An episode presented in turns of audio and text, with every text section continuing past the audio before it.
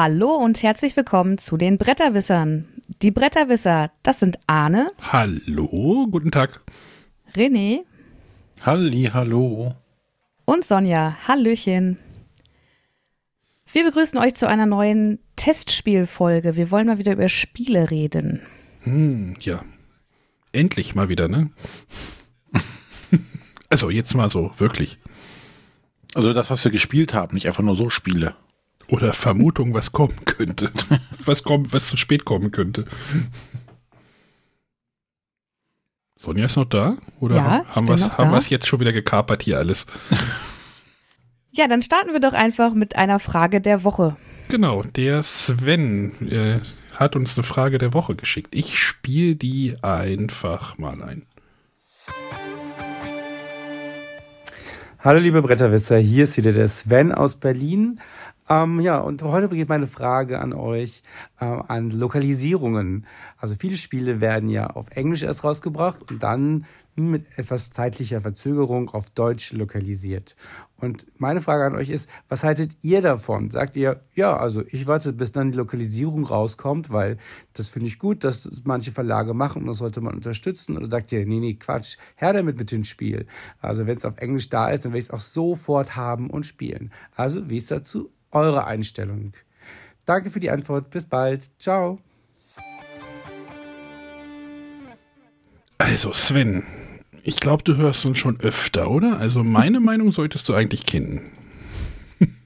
Keine englischen Spiele. Wenig, sehr wenig, also in homöopathischen Dosen englische Spiele. Also nicht, also hm, homöopathische, homöopathische Dosen auf, dreimal auf so ein Filztuch und dann wieder verdünnen und dann wieder dreimal auf ein Filztuch. Oder so macht man das doch, oder? Irgendwie so. Oder beim Mondschein links rum rühren. Ja, keine Klischees hier verbreiten. Doch. Nein, also ich, ähm, nee, eng, also wenn Deutsch, wenn, wenn, also ich wüsste jetzt gerade kein englisches Spiel, was ich hier hätte.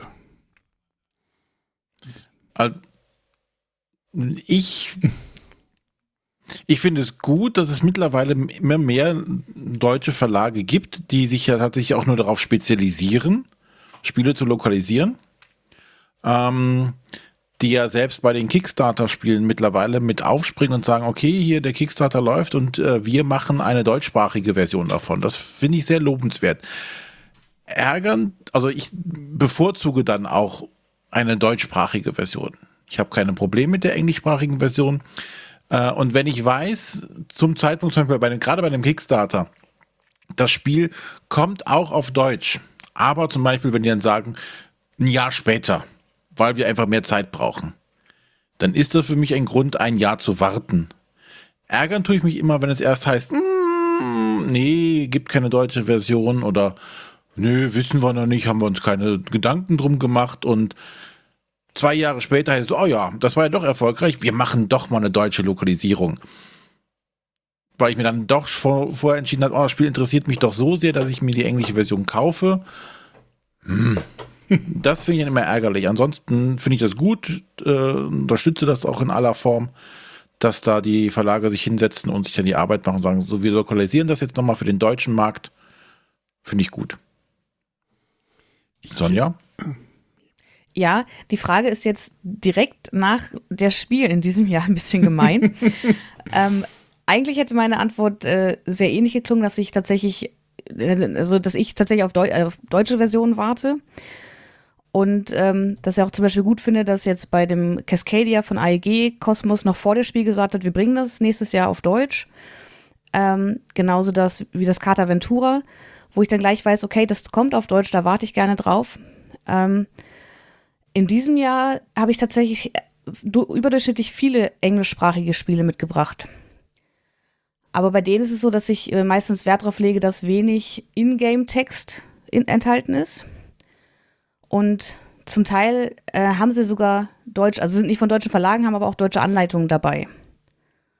Und dann finde ich es okay, wobei ich jetzt zum Beispiel bei dem äh, Gutenberg im Nachhinein auch erfahren habe, dass Asmodee das wohl auch bringen wird. Also hätte man da auch warten können. Aber jetzt bin ich doch froh, dass ich es schon hier habe und dass ich es demnächst kennenlernen werde. Ich, ich bin gerade noch mal nach hinten gerollert mit meinem Stuhl. Ich sehe ja mein Regal gerade nicht mehr. Mir fallen aber zwei Sachen ein, die ich tatsächlich nicht auf Deutsch da habe. Hm. Es sind zwei Erweiterungen. Ähm, hm, was? Ja? Ja, zu Downforce. Richtig, zu Downforce, weil die deutschen Erweiterungen zu Down, also es gab keine, Downforce war nicht erfolgreich genug, dass die Erweiterungen kamen.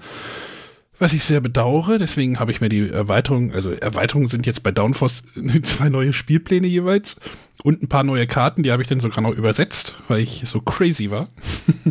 bei, der, bei der dritten Erweiterung müsste ich die eine oder zwei Karten, die dabei waren, auch nochmal übersetzen. Und ich habe noch ein äh, französisches Spiel tatsächlich hier gerade in den Händen. Habe ich noch geholt. Oh, mon Dieu. Mon Dieu. Naja, es ist französisch äh, und äh, Englisch. Pour les connaisseurs, voici la véritable édition de Skull. Skull habe ich äh, mir Wenn du mich beleidigen willst, dann. oh, eine Haufen Scheiße. Äh, Nein, das habe ich mir irgendwie, das, das gab es irgendwie nicht mehr irgendwie, ich habe es nicht auf Deutsch irgendwie mehr gefunden oder äh, Skull oder Skull and Roses hieß es ja auch mal. Ich weiß nicht, wie der deutsche äh, Zustand von dem Spiel gerade ist und das wollte ich unbedingt haben und äh, habe ich mir irgendwie bei Amazon, glaube ich, mal auf Französisch geklickt oder sowas. Also äh, bei dem Spiel passt das schon mit dem Englischen. Also ich habe tatsächlich auch eine französischsprachige Erweiterung äh, in der Sammlung die aber gar keinen äh, Text enthält. Und zwar La Guerre du Mouton 2. Meine La Schafe, deine Schafe 2. Meine Schafe. Das ist nämlich eine Erweiterung, die ist nie auf Deutsch erschienen. Ich glaube, ja doch, ich glaube, eine englische Version gab es, aber die, äh, da bin ich tatsächlich, als ich in Paris war, äh, zum EM-Finale, sind wir da ja auch in Spieleläden, haben vorher extra den Guido Heinecke gefragt, ob er uns da ein paar Tipps geben kann. Und da habe ich mir die gekauft. Zusammen mit einem Sushi Go, auf das ich lange gewartet habe, weil ich die Zoch-Version einfach schrecklich finde. Hässlich. Und nicht, hm. nicht anschauen kann. Die Party-Edition hat aber die bessere Grafik. Habe ich die überhaupt noch da? Weiß ich gar nicht mehr. Ja, die gab es zu dem Zeitpunkt noch nicht. Ja, ich, ich, weiß. Also die deutsche Grafik von dem Sushi Go war auch wirklich eine Frechheit. Also ganz ehrlich. Ja. Muss ich auch mal so sagen. Da bin ich ganz bei dir. Sind wir uns mal einig. Nee, also ich warte auch gerne auf die deutsche Version und ich mag es auch, wenn die Verla wenn Verlage sagen, ey, wir machen alles irgendwie, alles, was wir bringen, bringen wir denn auch. Also, ähm, ob die sich denn wirklich immer daran, also schwer. Ja, das ist ja immer so eine Sache. Also ich war jetzt ähm, auf das Spiel kurz davor, mir Tingvelier, die Weiterung zu Niedervelier kaufen. Mhm. Leider habe ich zu lange überlegt und dann war sie doch schon ausverkauft. Ähm, aber da habe ich momentan so ein bisschen die Befürchtung, ich weiß nicht, ob sich Niedervilliers für Pegasus gut genug verkauft hat, ob sie da die Erweiterung bringen werden. Ja. Gefühlt ein bisschen untergegangenes Spiel, ja, das stimmt schon. Aber wenn halt Schwerkraft ist ja da tatsächlich, also so, wenn man auch auf Schwerkraft immer draufhauen möchte, mit den Erweiterungen, das machen sie eigentlich immer. Und ich ja. glaube, Frosted Games sagt auch immer, wir bringen die Erweiterung, auch wenn sie jetzt wie bei Pharaon das nur in so einer Kleinstauflage machen, nur für die Hardcore-Fans von dem Spiel, aber da ist das halt das Problem, dass das Spiel wohl auch nicht im Markt angekommen ist, sonst würde es Pegasus nicht im Shop verschleudern. Hm. Ja, oder man sitzt halt mit den Erweiterungen so da wie ich mit dem Downforce. ja, Gut, aber danke für die Frage, lieber Sven. Ähm, wenn ihr uns auch eine Frage der Woche schicken möchtet, äh, könnt ihr das genau wie das Sven. Seid so wie der Sven. Äh, mhm. Schickt uns die an die WhatsApp-Sprachnachricht Nummer 0170 5444 843. Und dann holen wir euch auch in die Sendung, also holen wir euch audioell, nee, wie, wie heißt das? Audiell? Tonmäßig in die Sendung. äh, ja, das, das freut also uns. Wir könnten es doch einrichten, wenn jemand tatsächlich live eine Frage der Woche einsprechen möchte, machen wir das auch möglich. Mit da haben wir ja viele Möglichkeiten mittlerweile.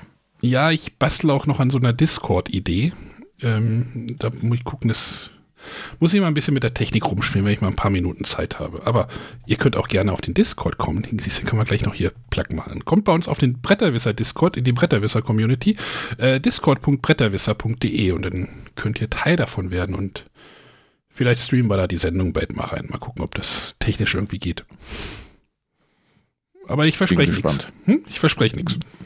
Wir sind gespannt, ob das äh, funktioniert. Virtuelle Audio-Devices in den Discord, virtuelle Mikrofone in den Discord rein. Also ich, ja, ja, ja, ich, hab, ich bin schon im Sendegeldforum unterwegs. Deswegen, mal gucken, ob das funktioniert. Aber unterwegs ist auch ein gutes Stichwort. Ne? Du warst unterwegs. Ich war unterwegs, ja. Wo warst du denn? Äh, bei dir. Solltest du, so. mit, solltest du mitbekommen haben. Ich weiß, es war so viel los hier. ja, so laut und schreiende Kinder und so. Ne? Aber die waren nicht von mir, die schreienden Kinder. Ja. Äh, nicht nur. So, genau. Ich war äh, nochmal mit Kind und Kegel. Ich hatte irgendwie Ur ich hatte Urlaub zum Spiel, nämlich eine Woche plus danach. Also äh, ich bin auf dem Rückweg, äh, Hinweg auch über Essen gefahren, weil wir noch, oh Gott, ja, das Schuhthema kommt nochmal zurück, aber das lassen wir mal. Äh, bin in Essen auch durchgefahren, habe gedacht, ach ja, guck mal hier, wenn wir jetzt hier abbiegen, dann könnten wir noch gucken, wie so eine leere Halle aussieht. Äh, also quasi wie zur Messe. Budum. Nein. Äh, und dann war ich mit Kind und Kegel nochmal, wie viel, lange, wie lange war, äh, zu lang bei René? ich glaube drei Tage, drei oder vier. Naja, von Donnerstag bis Sonntag, Vormittag, bis wir rausgeschmissen wurden, habe ich den René besucht und dann haben wir auch ein bisschen was gespielt. Ne? Genau, also wir haben die, die, Zeit tatsächlich, die geringe Zeit gut nutzen können. Ja. Und hatten doch einiges noch spielen können. War jetzt ja wirklich ja, sehr, also war ja spontan und du musstest ja auch noch arbeiten und dann waren wir in Düsseldorf und ja. Vier Kinder noch drumherum. und der Hund. Und der Hund. Und noch zwei Frauen. Oh. die haben ja auch mitgespielt. Ja, die haben ein paar Spiele mitgespielt. René. Ja, von daher würden wir einfach mal anfangen, ein bisschen darüber zu sprechen, was wir gespielt haben. Also ist tatsächlich jetzt ähm, bei den meisten Sachen so nach einer Partie so der Eindruck. Bei jetzt manchen natürlich auch noch mehreren. Gefühlt haben wir die Sonja jetzt aber ausgebotet hier, ne? Alles gut, ihr erzählt einfach ein bisschen, wo ich was dazu erzählen kann, erzähle ich was. Und zwischendurch habe ich vielleicht auch noch das eine oder andere Spiel, was ich vorstellen möchte. Du hast vielleicht auch eine Frage zu dem einen Spiel, oder? Na, vielleicht kommen wir da gleich noch zu. Ja, wir können Fangt ja mit dem Spiel, wo vielleicht Sonja eine Frage zu hat, mal anfangen, oder? Über das Mystery, oder Mystery Games. Der verfluchte Geburtstag. Uah.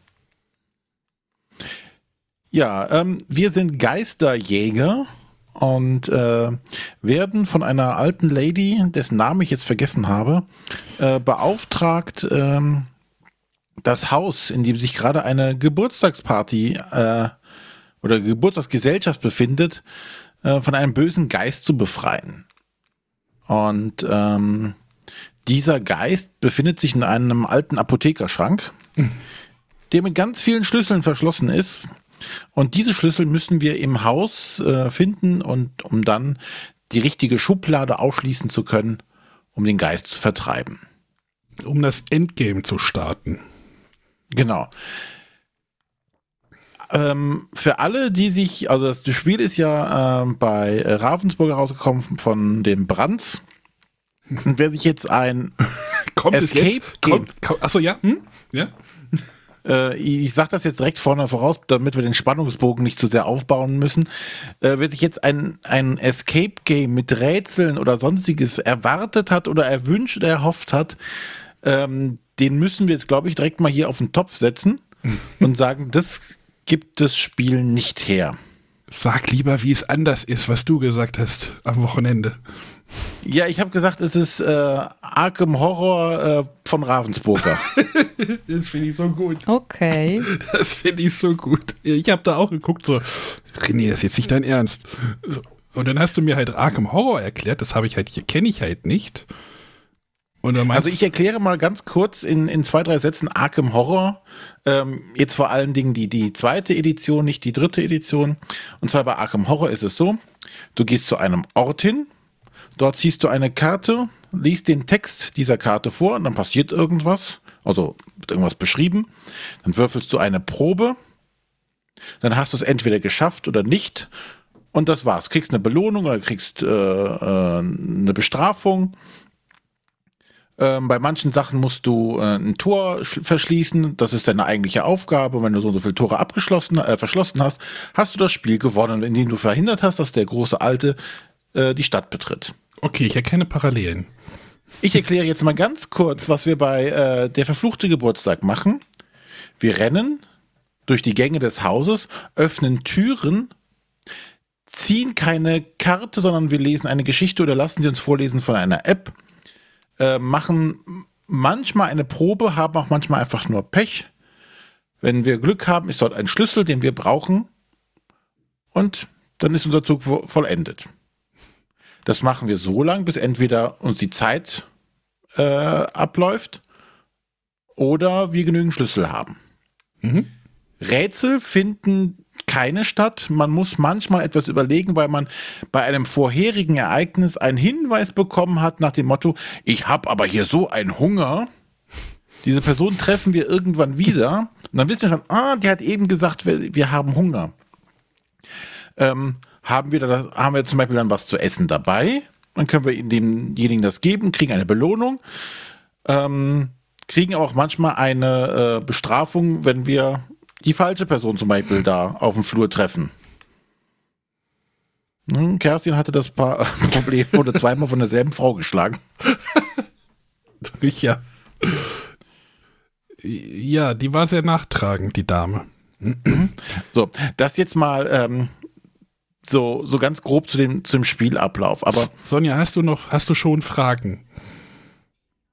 Ich habe keine Fragen. Ich ähm, überlege, ob ich mich auf die erste Partie noch freue oder.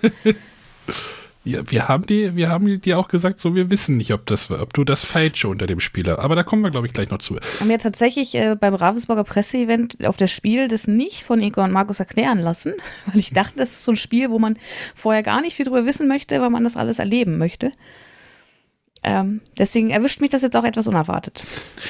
Und jetzt direkt eingreifend, falls das jetzt negativ klang, das soll nicht, neg also war nicht negativ gemeint. Wir haben das jetzt ein bisschen so dahergesagt, aber ich denke, da spreche ich zumindest jetzt, äh, für, für meine Frau und für mich.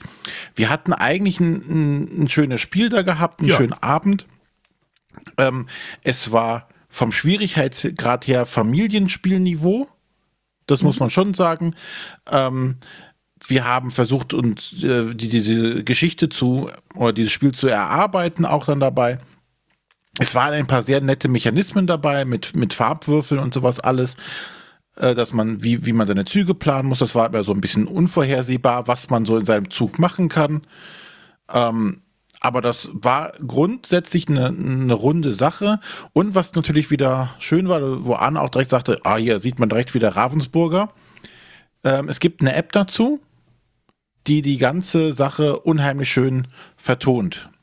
Da war also jeder Text, den man hätte lesen können, war, wurde vorgelesen von einem Sprecher. Und das war sehr angenehm, weil es doch sehr, sehr, sehr textlastig ist. Na, es geht da schon beim, beim, Spielaufbau los, dass du drei oder vier Karten schon aufdecken musst und vorlesen musst.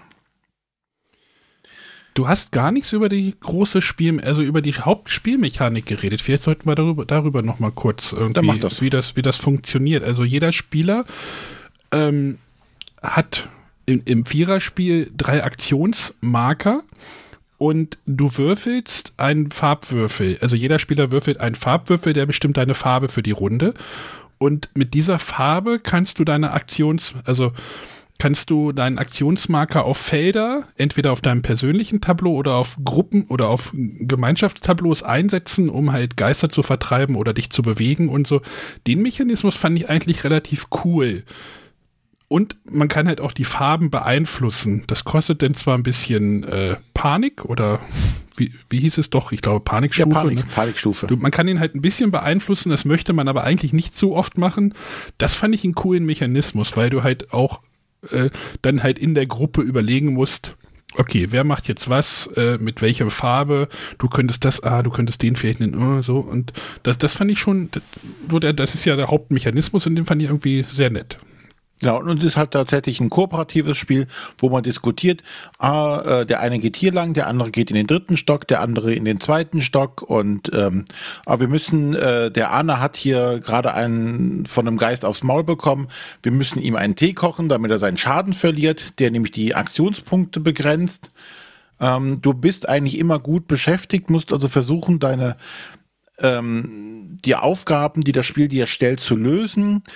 Ähm, du kannst durch, durch den Mechanismus, den Arne eben beschrieben hat, aber jederzeit auch sagen, okay, äh, du hast immer was zu tun. Ne? Also ist es mhm. selten, oder wir hatten eigentlich nie die Situation, dass wir, oh ja, jetzt muss ich die Aktion verschenken. Ich glaube, in der allerletzten Runde, der, die letzte Aktion, haben wir gesagt, die ist jetzt egal. Ja.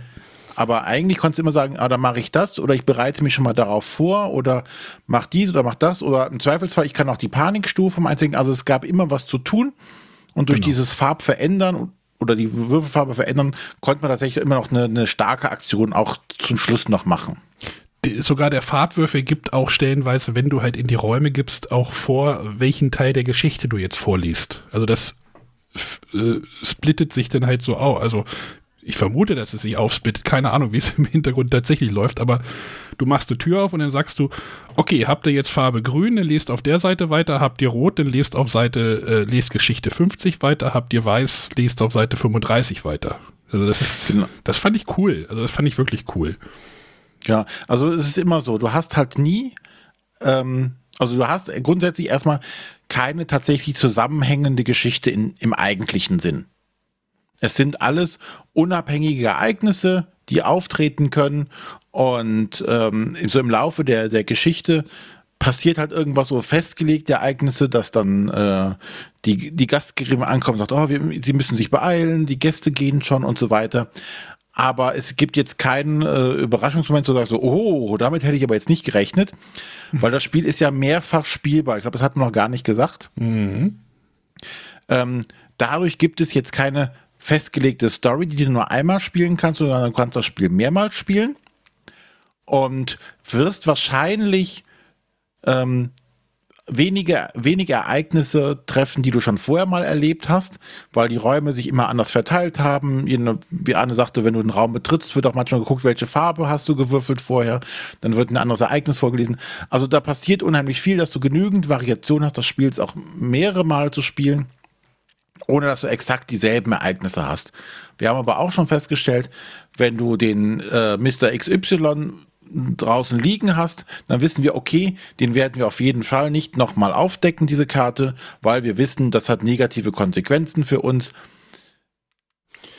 Manchmal gibt es aber auch Mrs. M und V äh, auch öfter. Also den kriegst du halt aus den da, da, liegen halt die Personenkarten drin, manchmal liegen die halt einfach drin, manchmal liegen die halt in fünf Ausführungen drin. Da haben wir jetzt nicht nachgeguckt, wie es hinter genau. dem Vorhang tatsächlich ausschaute.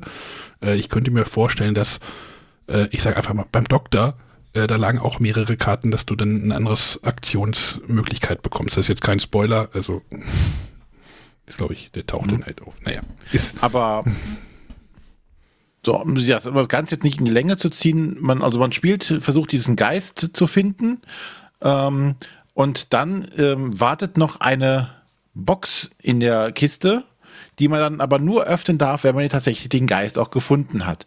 Sprich, das ist die, die Motivation vielleicht noch dahinter zu sagen, okay, ich möchte das Spiel jetzt mehrmals spielen, um dann halt auch regelgerecht an den Geist zu kommen, den Geist zu vertreiben, um dann die, die geheime Schachtel zu öffnen zu können, um dann das Endspiel machen zu können. Regelgerecht? Oh, ich höre da eine Spitze.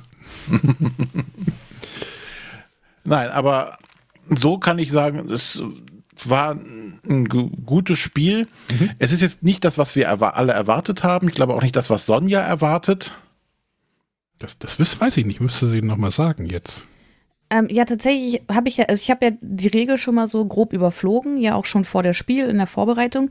Da ist mir ja auch nicht ganz klar geworden, ist es jetzt einmal, weil es klang danach, dass es mehrmals spielbar ist. Ja. Ich bin auf jeden Fall nach wie vor interessiert an dem Spiel. Also ich glaube, wenn du halt einmal durch das Finale durch bist, äh, wie sage ich es denn jetzt? Ich glaube, danach ist dann Schluss. Ja gut, aber wenn man bis dahin eine schöne Zeit hatte, ist das doch also auch was. Wir hatten also. das auch bei Twitter gepostet, da hat halt ein äh, Hörer geschrieben, sie haben halt, oder Leser, äh, sie haben es halt dreimal gespielt, bis sie dann im Finale waren. Also das fände ich mhm. dann okay. Also das fände ich dann wirklich okay. Mhm. Nur ich persönlich hatte jetzt keine Lust mehr auf eine zweite Partie tatsächlich.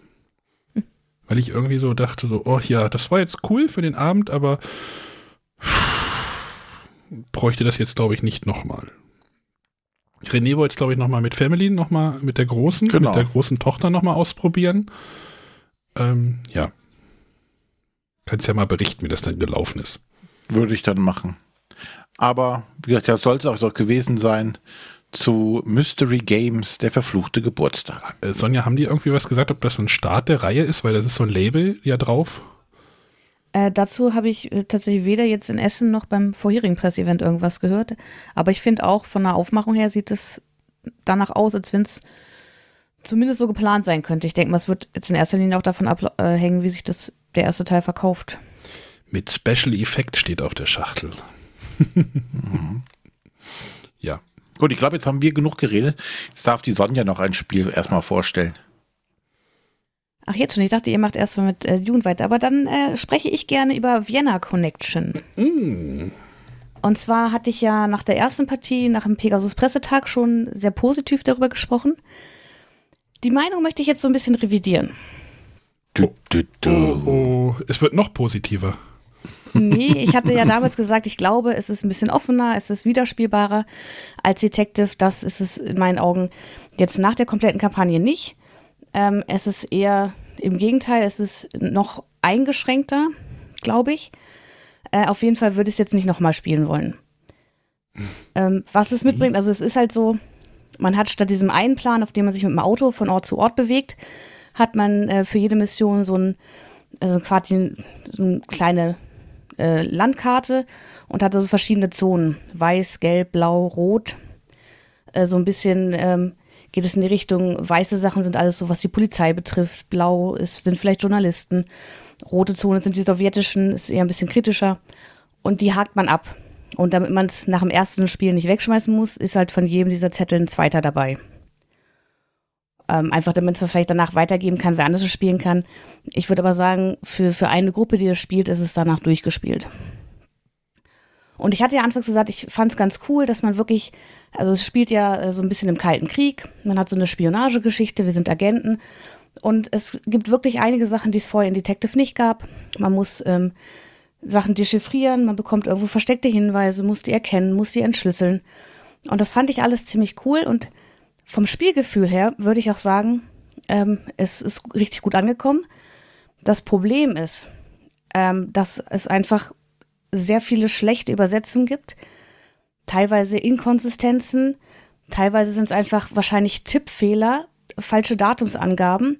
Und das hat mm. sich so vermehrt, dass wir irgendwann gar nicht mehr wussten, ist das jetzt ein versteckter Hinweis für uns oder ist es einfach wieder nur ein Fehler im Spiel? Ich, ich wollte gerade sagen, gerade in so einem Spiel könnte jeder hin, also könnte ja jeder Vertipper ja. oder jedes auf irgendeinen hin, Hinweis sein. Da darf sowas eigentlich nicht vorkommen, wenn da irgendwie was. Also finde ich so. Also ich werde dann da, ne, da gehen dann gleich so die Sensoren an, so, okay, wie meinen die das jetzt? Warum steht hier jetzt eine 4 statt einer 5 oder irgendwie sowas, ne? Also. Ganz genau, und das ist halt das große Problem dabei. Und da finde ich, kann man auch einfach nicht mehr so drüber hinwegsehen, ähm, wie wenn da oder hier mal ein Tippfehler ist, aber es ist einfach so die, die Menge an, an Fehlern und an äh, problematischen Dingen, die da einfach das Spielgefühl stark getrübt haben wo ich auch hinterher sage, ich bin eigentlich eher enttäuscht davon. Es hätte so schön werden können es hat auch gut angefangen. Aber ähm, im großen Gesamtbild muss ich sagen, bin ich tatsächlich enttäuscht von Vienna Connection. Also wie gesagt, nicht vom, von den Inhalten, auch nicht von dem, was es spielerisch bietet, sondern einfach vom Gesamtpaket. Hm. hm. Oh. Und also es ging so weit, dass zum Beispiel äh, in einer Verschlüsselung war wahrscheinlich ein Übersetzungsfehler wir konnten äh, die, das nicht dechiffrieren. Wir wussten nicht, was man uns da sagen wollte und haben dann auf das Spiel, da war äh, die englische Version ausgestellt bei der Neuheitenshow. Und wir sind ja dann Freitag nochmal runter, haben dann nochmal geschaut. Und auf Englisch hätte es sich lösen lassen.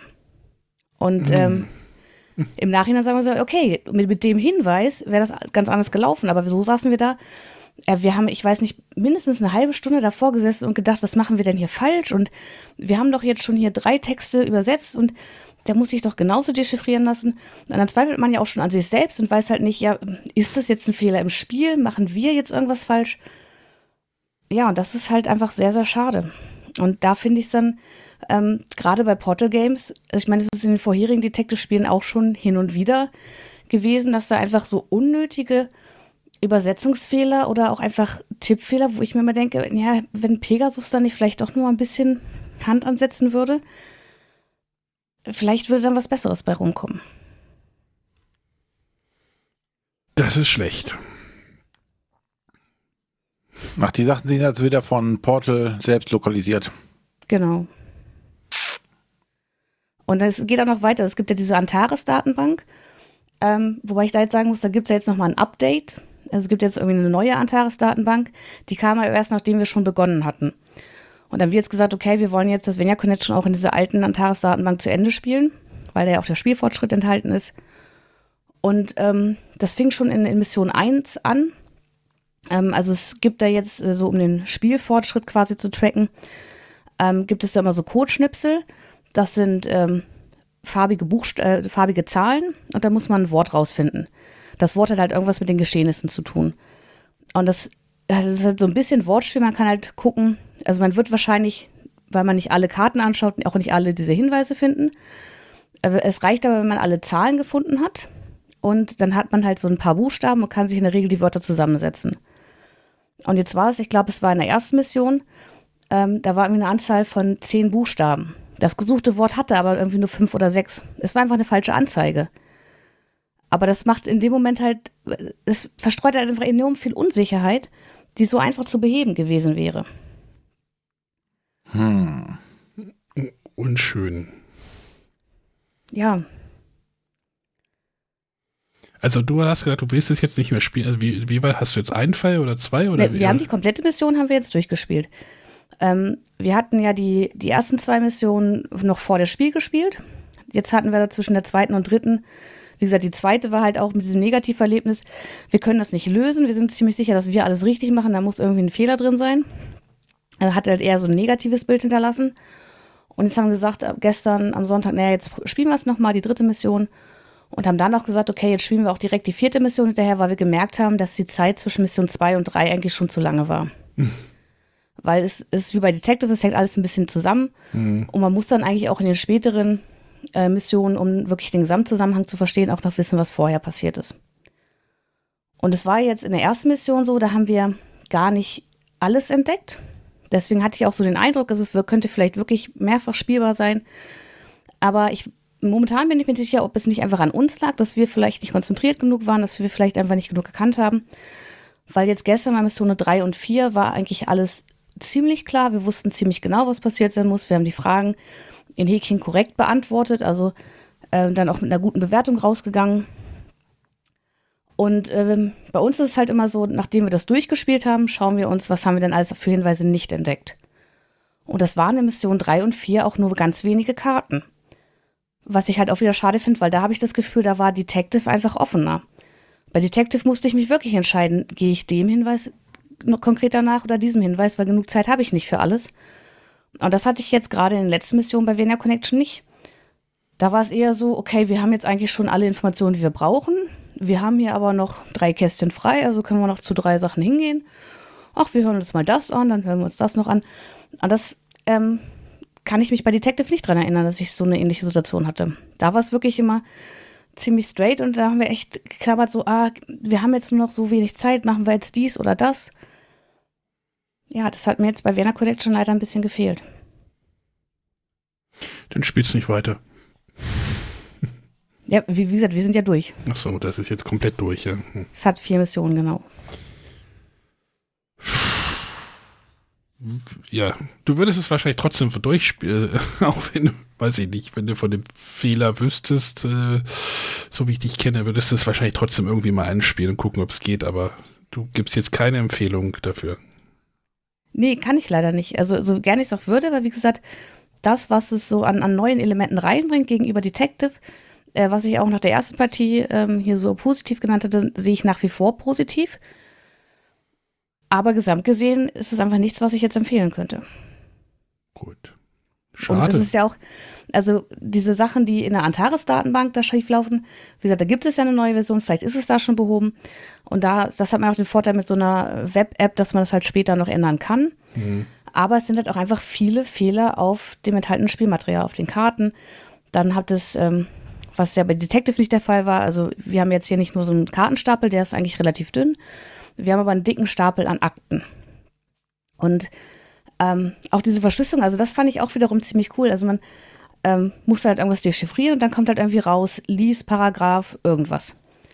Und manchmal kommt ja tatsächlich einfach nur eine Zahl raus, aber manchmal gibt es auch ähm, so, ich sag mal, geschriebene Hinweise, ähm, die halt echt cool waren, wo ich hinterher sage, ja, da hat sich jemand Gedanken gemacht. Das ist leicht zu lösen, aber es ist halt irgendwie, ne, statt dass man überall nur die Zahlen einfach hinschreibt, ist das gut gelöst. Und es hat wirklich einige coole Ideen, aber die Umsetzung ist leider nicht gut gelungen. Ah, heute hier irgendwie schlechter Einstieg. ich das, nee, aber das Mystery. No, nein, nein, nein. Ich persönlich hoffe ja sehr, dass Dune Imperium mich da nicht so sehr enttäuscht. Ah. Wir haben nämlich letzte Woche Montag den Film gesehen, damit wir jetzt, nachdem wir Werner Connection durchgespielt haben, auch bei Dune Imperium einsteigen können. Wenn ich denn irgendwann ich, mal bei dir aufschlage, mit Kind und Kegel und nee, das war jetzt nicht so, sowas nicht abgemacht. Genau, denn René hatte mich irgendwie gefragt, ja, du hast doch das Dune irgendwie dir besorgt, ähm, das Dune Imperium. Äh, wollen wir das mal spielen? Ich glaube, so war der Wortlaut, oder? Irgendwann im Spätsommer. Bring das mal mit. Ja. Nachdem du gesagt soll ich das mal mitbringen? Ich will das unbedingt wieder spielen. Ja, es spielt niemand mit. Also, nee, nicht niemand, aber ähm, ich habe so manchmal so ein bisschen das Problem, das Spiel auf den Tisch zu bekommen. Ich weiß nicht, weiß nicht warum. Äh, ob das jetzt eine Lizenz liegt, weiß ich nicht, obwohl die ist ja jetzt mittlerweile jetzt durch den Film, also das Spiel kam ja tatsächlich ein paar Monate vor dem Film, wo so, ah, da war es mit der Lizenz, jetzt ist die Lizenz ja bekannt. Ja? Ähm, und dann habe ich das einfach mal eingepackt. Äh, René hatte noch einen Mitspieler dabei. Habe ich das richtig verstanden? Einen alten WG-Bewohner oder die Studien, Studien, also Kommilitonen von früher. Kommilitonen von der hatten wir eine schöne Dreierpartie und dann haben wir das mal auf den Tisch gepackt und äh, René hat eine wie, wie nenne ich das denn jetzt? Moment, bevor du über mein Versagen berichtest. Was ist das Spiel? Ja. Lass uns erstmal über das Spiel reden. Ja. Also, ich möchte noch ähm, mal kurz einhaken, bevor wir von dem Thema wegkommen. Ich muss gestehen, ich habe es tatsächlich schon wieder verwechselt. Ich dachte, wir reden jetzt über Dune, äh, die House Secrets, die ja bei René vorliegen. Ich hatte mich schon gewundert, warum René das ausgerechnet mit Arne spielt. Aber das ist halt das, auf das ich mich nach Vienna Connection freue. Oh, Sonja, du hast schon wieder ein Spiel, Spiele, die du verwechselst. ich äh, kenne da ein Problem für dich. So, Sonja, das ist das Deckbauspiel, das ja, ich nee, mit hatte. Ja, nee, schon klar. Okay. Ähm, ich, wie gesagt, ich wollte nur noch mal feststellen, äh, Vienna Connection, danach freue ich mich auf äh, Dune, Geheimnisse der Häuser. Und jetzt höre ich mir gerne an, was ihr zu Dune Ich habe die Schachtel von dem Haus, Haus der Secrets, nee, wie heißt es? Wie heißt das auf Deutsch? René ich Geheimnisse der Häuser. Hat mir die genau. Schachtel gezeigt und ich so, ja, könnte man auch äh, in eine schmale. Egal. Über, über Plastik reden wir auch gleich noch. Jetzt Dune Imperium. Dune Imperium, ja. Soll ich oder willst du, René? Ja, du hast ja schon mal, ich mache jetzt so quasi ein ganz kurzes Update. Äh, also Dune ist ja ein, wie sagte einer so schön, ein Worker Placement, äh, Deckbau, Konfrontationsspiel, in dem jeder ja die Rolle eines der Häuser übernimmt, ähm, wovon uns viele Häuser oder ein paar Häuser nicht sagten. Noch nicht. Die Person. Noch nicht. Vielleicht noch nicht oder vielleicht haben wir auch einfach nur die Bücher nicht richtig gelesen oder mhm. im Film nicht richtig zugehört. Egal. Ähm, und jeder nimmt, übernimmt halt äh, eins dieser Häuser, hat äh, eine kleine Spezialfähigkeit und hat halt ein Deck an Karten, darüber, worüber man quasi seine Aktion steuert. Ähm, mit diesen Aktionen kann man halt Einheiten oder Agenten sind es auf der Karte setzen, um verschiedene Ressourcen zu sammeln oder Einfluss zu gewinnen bei verschiedenen äh, Fraktionen auf dem Planeten oder ähm, im Geld zu machen und sowas. Also damit plane ich meine Sachen. Und am Ende, wenn ich meine Agenten gesetzt habe, habe ich quasi immer noch von meiner Kartenhand Karten übrig, so wie ich, wenn ich bei, bei äh, Dominion sie nicht benutzt hätte. Und die haben aber noch einen zweiten Effekt, nicht nur, dass ich meine Arbeiter damit einsetzen kann, sondern sie generieren mir quasi, wie heißt das nochmal, diese Währung? Einfluss. Einfluss, genau. Mhm. Damit kann ich mir neue Karten kaufen. Also damit verändere ich mein Deck. Ähm, zwischendurch kommt es aber, da, oder nach jeder Runde kommt es aber immer noch zu Konflikten, sprich, äh, wer seine Armeen eingesetzt hat, kämpft dann gegeneinander und das gibt dann äh, Siegpunkte oder im besten Fall Siegpunkte. Ähm, überall anders gibt es auch noch Siegpunkte zu bekommen, wenn man sie denn bekommt. Man kann auch Leuten wieder Siegpunkte wegnehmen, was sehr unangenehm ist, möchte ich an der Stelle sagen. Wenn dann die ganze Strategie, die man hat, an den Bach runtergeht. In Kombination mit deiner Fähigkeit, ne? Ja, die ganze Strategie ist dann für die Tonne. Naja, egal. Ähm, so hab ich, hat man eigentlich relativ viel zu tun auf dem Spielbrett und ähm, wir hatten eine sehr ja, äh, intensive Partie, wo mhm. wir uns auch nichts gegeben haben, oder nichts geschenkt haben. Wir haben alles gegeben. Ähm, schlussendlich bin ich als Schlusslicht zurückgeblieben. Ähm, bei Arne sah es am Anfang auch nicht gut aus. Die hätte auf dem, auf dem langen Rand noch hinten äh, Punkte rausholen können und wäre, hätte noch Chancen gehabt, sogar Erster zu werden. Ja, war knapp. Aber mein Kommilitone hat dann relativ äh, zeitig schon geführt und die Führung auch nicht mehr aus der Hand gegeben. Ähm, aber es hat allen Spaß gemacht. Ähm, ich glaube, das ist auch ein Spiel, was man, wo du wieder lernst nach mhm. jeder Partie, was mhm. du falsch gemacht hast. Also ich würde jetzt definitiv wieder Sachen anders machen, wo ich sage, okay, ähm, zum Beispiel Tipp Nummer eins, hört nie auf die Tipps, die der Arne euch gibt. Es hat sich nur so ergeben. Egal. Bei anderen Arbeitereien das Spiel ist ja wichtig, was man, dass man früh einen weiteren Arbeiter hat. Hier ist das gar nicht so entscheidend. Zack, alle hatten nachher einen Arbeiter mehr, nur ich nicht. Ja, du hast ja auch nie das Geld dafür gehabt. Doch an ja. einer Stelle hast du das, glaube ich. Weil du gesagt hast, Geld ist im Spiel überhaupt nicht wichtig. Nur für die eine. egal, ich muss mich hier nicht rechtfertigen für meine. Du hast schon zwei, drei Spiele selber gespielt und kannst dir Strategien auch selber erarbeiten, behaupte ich immer. Nein, also du kannst. Ich habe dir vertraut. ich habe dir beim Tisch essen lassen. Auf meinem Dach schlafen lassen und dann. Dann sowas. Genau. Nein, also das Spiel, ich habe auch wieder so gemerkt, ähm, äh, du musst schon, also wie René sagte, konfliktreiches Spiel. Ich glaube, so ganz kannst du diesem Konflikt nicht aus dem Weg gehen, so um da, glaube ich, zu gewinnen, oder? Meinst, was meinst du? Nein, weil es ja auch unabhängig davon, also der Konflikt besteht ja daraus, ähm, dass derjenige den Kampf gewinnt, wer die meisten Würfel im Pool hat. Ne, ähm, aber das Spiel an sich hat ja auch viel Konfliktpotenzial, wie das einer eine Aktion hat, wo du eine Karte abschmeißen musst, wenn der die Aktion durchgeführt hat, wo du auch denkst, ja, du, du Depp, jetzt geht mein ganzer Plan wieder nicht auf, weil ich diese Karte abwerfen muss. Ne, ja. Also es sind schon sehr viele Sachen dabei, wo du einfach den Gegner auch tatsächlich ärgern kannst. Und von daher muss man das auch abhaben können. Zumal wir auch, wir beide das Problem hatten, am Anfang hatte dein, Kumpel, dein, dein Kumpel, also ich, ich sag mal so, das Spiel hatte so drei, zwei, also drei Drittel. Im ersten Drittel haben René und ich uns ein bisschen behagt und da ging es zweimal im Kampf unentschieden aus. Und der Henning hat sich halt rausgehalten. Und weil er halt schon gesehen hat, so, wir hatten sehr viele Armeen schon im Einsatz und er hat gesagt, so, da brauche ich gar nicht einzusteigen. Und dann haben wir uns dann immer den zweiten Platz geteilt. Da ging schon mal irgendwie viel Ressourcen dafür den Bach runter. nee, auf Tune gibt es keine genau. Bäche, äh, die Düne runter. Ähm, aber das, ja, war halt so, hat sich so ergeben. Genau. Ähm, trotzdem hatte ich halt einen Riesenspaß. Auch gerade so die letzten, ich, ich finde es krass, wie dieses Spiel es schafft. Ich weiß nicht, ob das jetzt nur an den Partien lag, die ich jetzt gespielt habe. Entweder steht ein Spieler kurz vor den zehn Punkten und löst das Ende ein, oder der Stapel mit diesem Kampf, äh, mit den Konfliktkarten läuft, läuft aus. Das war ja bei uns in der vorletzten Runde, dass der Henning irgendwie neun Punkte hatte und wir in, ins letzte Gefecht gegangen sind. Also ich weiß nicht, ob die das wirklich so, ob das immer so ist. Das, das fand ich um, das fand ich halt cool zu sehen, dass das so auch auf dieses Finale dann irgendwie doch so ein bisschen hinauslief. Und dann hatte ich halt ja. in, der, in der vorletzten Kampfpartie wirklich sehr viel Ressourcen reingebuttert, dass ich, dass das Spiel nicht zu Ende geht und dann konnte ich halt in der letzten Runde einfach dem nichts mehr entgegensetzen und dann äh, hat es dann doch nicht mehr funktioniert. Aber es war schon, war schon, also ich fand es schon spannend. Also René hat dann so am Tisch gesessen und gesagt so, ach, macht ihr mal. Nein, so war es ja nicht, aber ähm, na, ich habe in der letzten Runde habe ich noch zwei Siegpunkte geholt, auch wenn das nichts bedeutet hat mehr. Aber ich habe um diese zwei Siegpunkte gekämpft.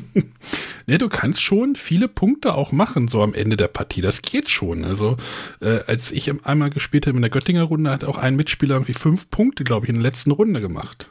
Und das geht schon. Also, wenn du dann auch die richtigen Karten aufdecken kannst. Also, über diese Intrigenkarten, die du halt übers Spiel bekommen kannst, die ein bisschen Glücksanteil reinbringen, der von vielen nicht so gemocht wurde, habe ich so das Gefühl in der äh, Brettspielszene. Das muss man halt auch abkönnen, dass es da halt auch mal Karten geben kann, die einem nichts bringen in der Situation jetzt gerade. Ich finde es halt ganz nett, weil du halt immer so ein unwegbares Element dabei hast. Weil meistens ist ja so, dass diese Konfliktkarten äh, zu ungünstigen, also für den Gegner ungünstigen Momenten einsetzen kannst. Wie zum Beispiel während des Kampfes sagst du auch einfach, okay, äh, durch diese Intrigenkarte habe ich auf einmal äh, fünf Einheiten mehr. Hm. Und die hat der Gegner nicht mit einberechnet in seinen Plan. Ich finde das, ansonsten wird es tatsächlich auch sehr durchrechenbar, aber wenn du diese Unwegsamkeiten hast, alleine schon, dass der Gegner eine Karte da liegen hat, und du weißt nicht, wofür kann er sie nutzen? Kann er sie im Laufe des Spiels nutzen? Kann er sie vielleicht am Ende in der Finalrunde nutzen? Was auch immer, macht es so ein bisschen, ja, ah, dann lege ich doch vielleicht noch eine Einheit mehr rein in den Konflikt falls er doch noch da was hinzubuttern kann oder so. Genau, man kann natürlich auch ein bisschen mit blöffen, ne? Ja, und ich finde, das schadet dem Spiel an der Stelle nicht. Das passt dazu gut. Ähm, ja, wie gesagt, ich fand es ein gutes Spiel. Ähm, Wird es auch wieder mitspielen. Ist jetzt tatsächlich grundsätzlich nicht meins. Ähm, zum einen hat mir leider komplett das Thema es geht dem Spiel vollkommen ab, würde ich sagen. Ist dem Spiel egal, ob das auf Dune oder sonstigen irgendwo ist. Ähm, sie haben versucht, das mit einzubinden, aber ich hatte nie das Gefühl, ich würde hier jetzt hier um den Wüstenplaneten kämpfen. Warum nicht? Ja, hat aber auch, hat nicht geschadet an der Stelle. So. Und was ich gemerkt habe, was jetzt keine Kritik an dem Spiel grundsätzlich ist, ist, dass ich ähm, tatsächlich, wenn ich einen Deckbaumechanismus habe, ähm, mich lieber darauf konzentriere mhm. und nicht noch andere Elemente im Spiel mit dabei habe. Ähm, das sehen andere Leute anders, die mögen diese Kombinationen. Ähm, aber ich finde es tatsächlich für mich persönlich schöner, wenn ich sage, okay, konzentriere mich wie bei Aeons End, wieder wie bei Dominion oder was auch immer, ganz stark auf diesen Deckbaumechanismus, weil ich dann, ich muss nicht noch an 50 Baustellen gleichzeitig denken, mhm. sondern ich kann sagen, okay, ich möchte, richte eine Strategie aus, ähm, kann versuchen, das und das zu machen und dann versuche ich mein Deck zu entschlanken. Die ganzen Möglichkeiten hast du ja auch. Mhm. Aber ähm, du bist mit, an so vielen Baustellen beschäftigt, dass du denkst so, ah, da und äh, dass du da gar nicht groß zu kommst. Und du bist natürlich im Gegensatz zu einem richtigen Deckbauer deutlich weniger gehst du durch dein Deck durch. Mhm. Na, wo sie zum Beispiel auch so, das hatte ich mir überlegt, ob so das, das Ausdünnen des Decks, also das Entsorgen von irgendwelchen Karten, ob das so, so viel ausmacht. Ähm, weil du ja gar nicht so viele Aktionen oder so viele Runden hast. Ja, aber ich glaube, die, die, die, Startkarten musst du schon irgendwie loswerden, glaube ich. Aber das kann man, glaube ich, so oder so machen. Kommt halt drauf. Mhm. Das war auch, ich würde mich halt lieber konkret nur auf Deckbau äh, konzentrieren.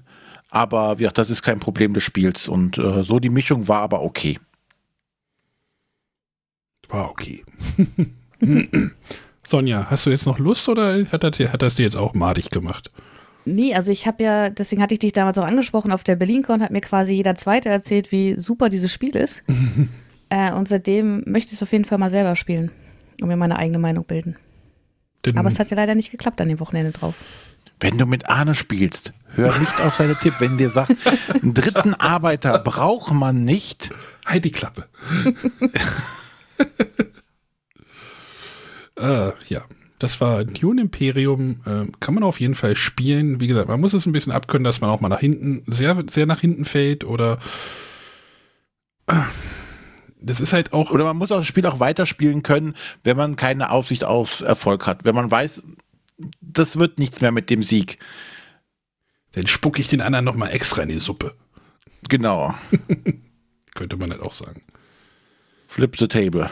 Flip the Table. Nein. Mir, ich feiere das tatsächlich immer noch sehr ab. Ich freue mich tats tatsächlich auch auf die Erweiterung.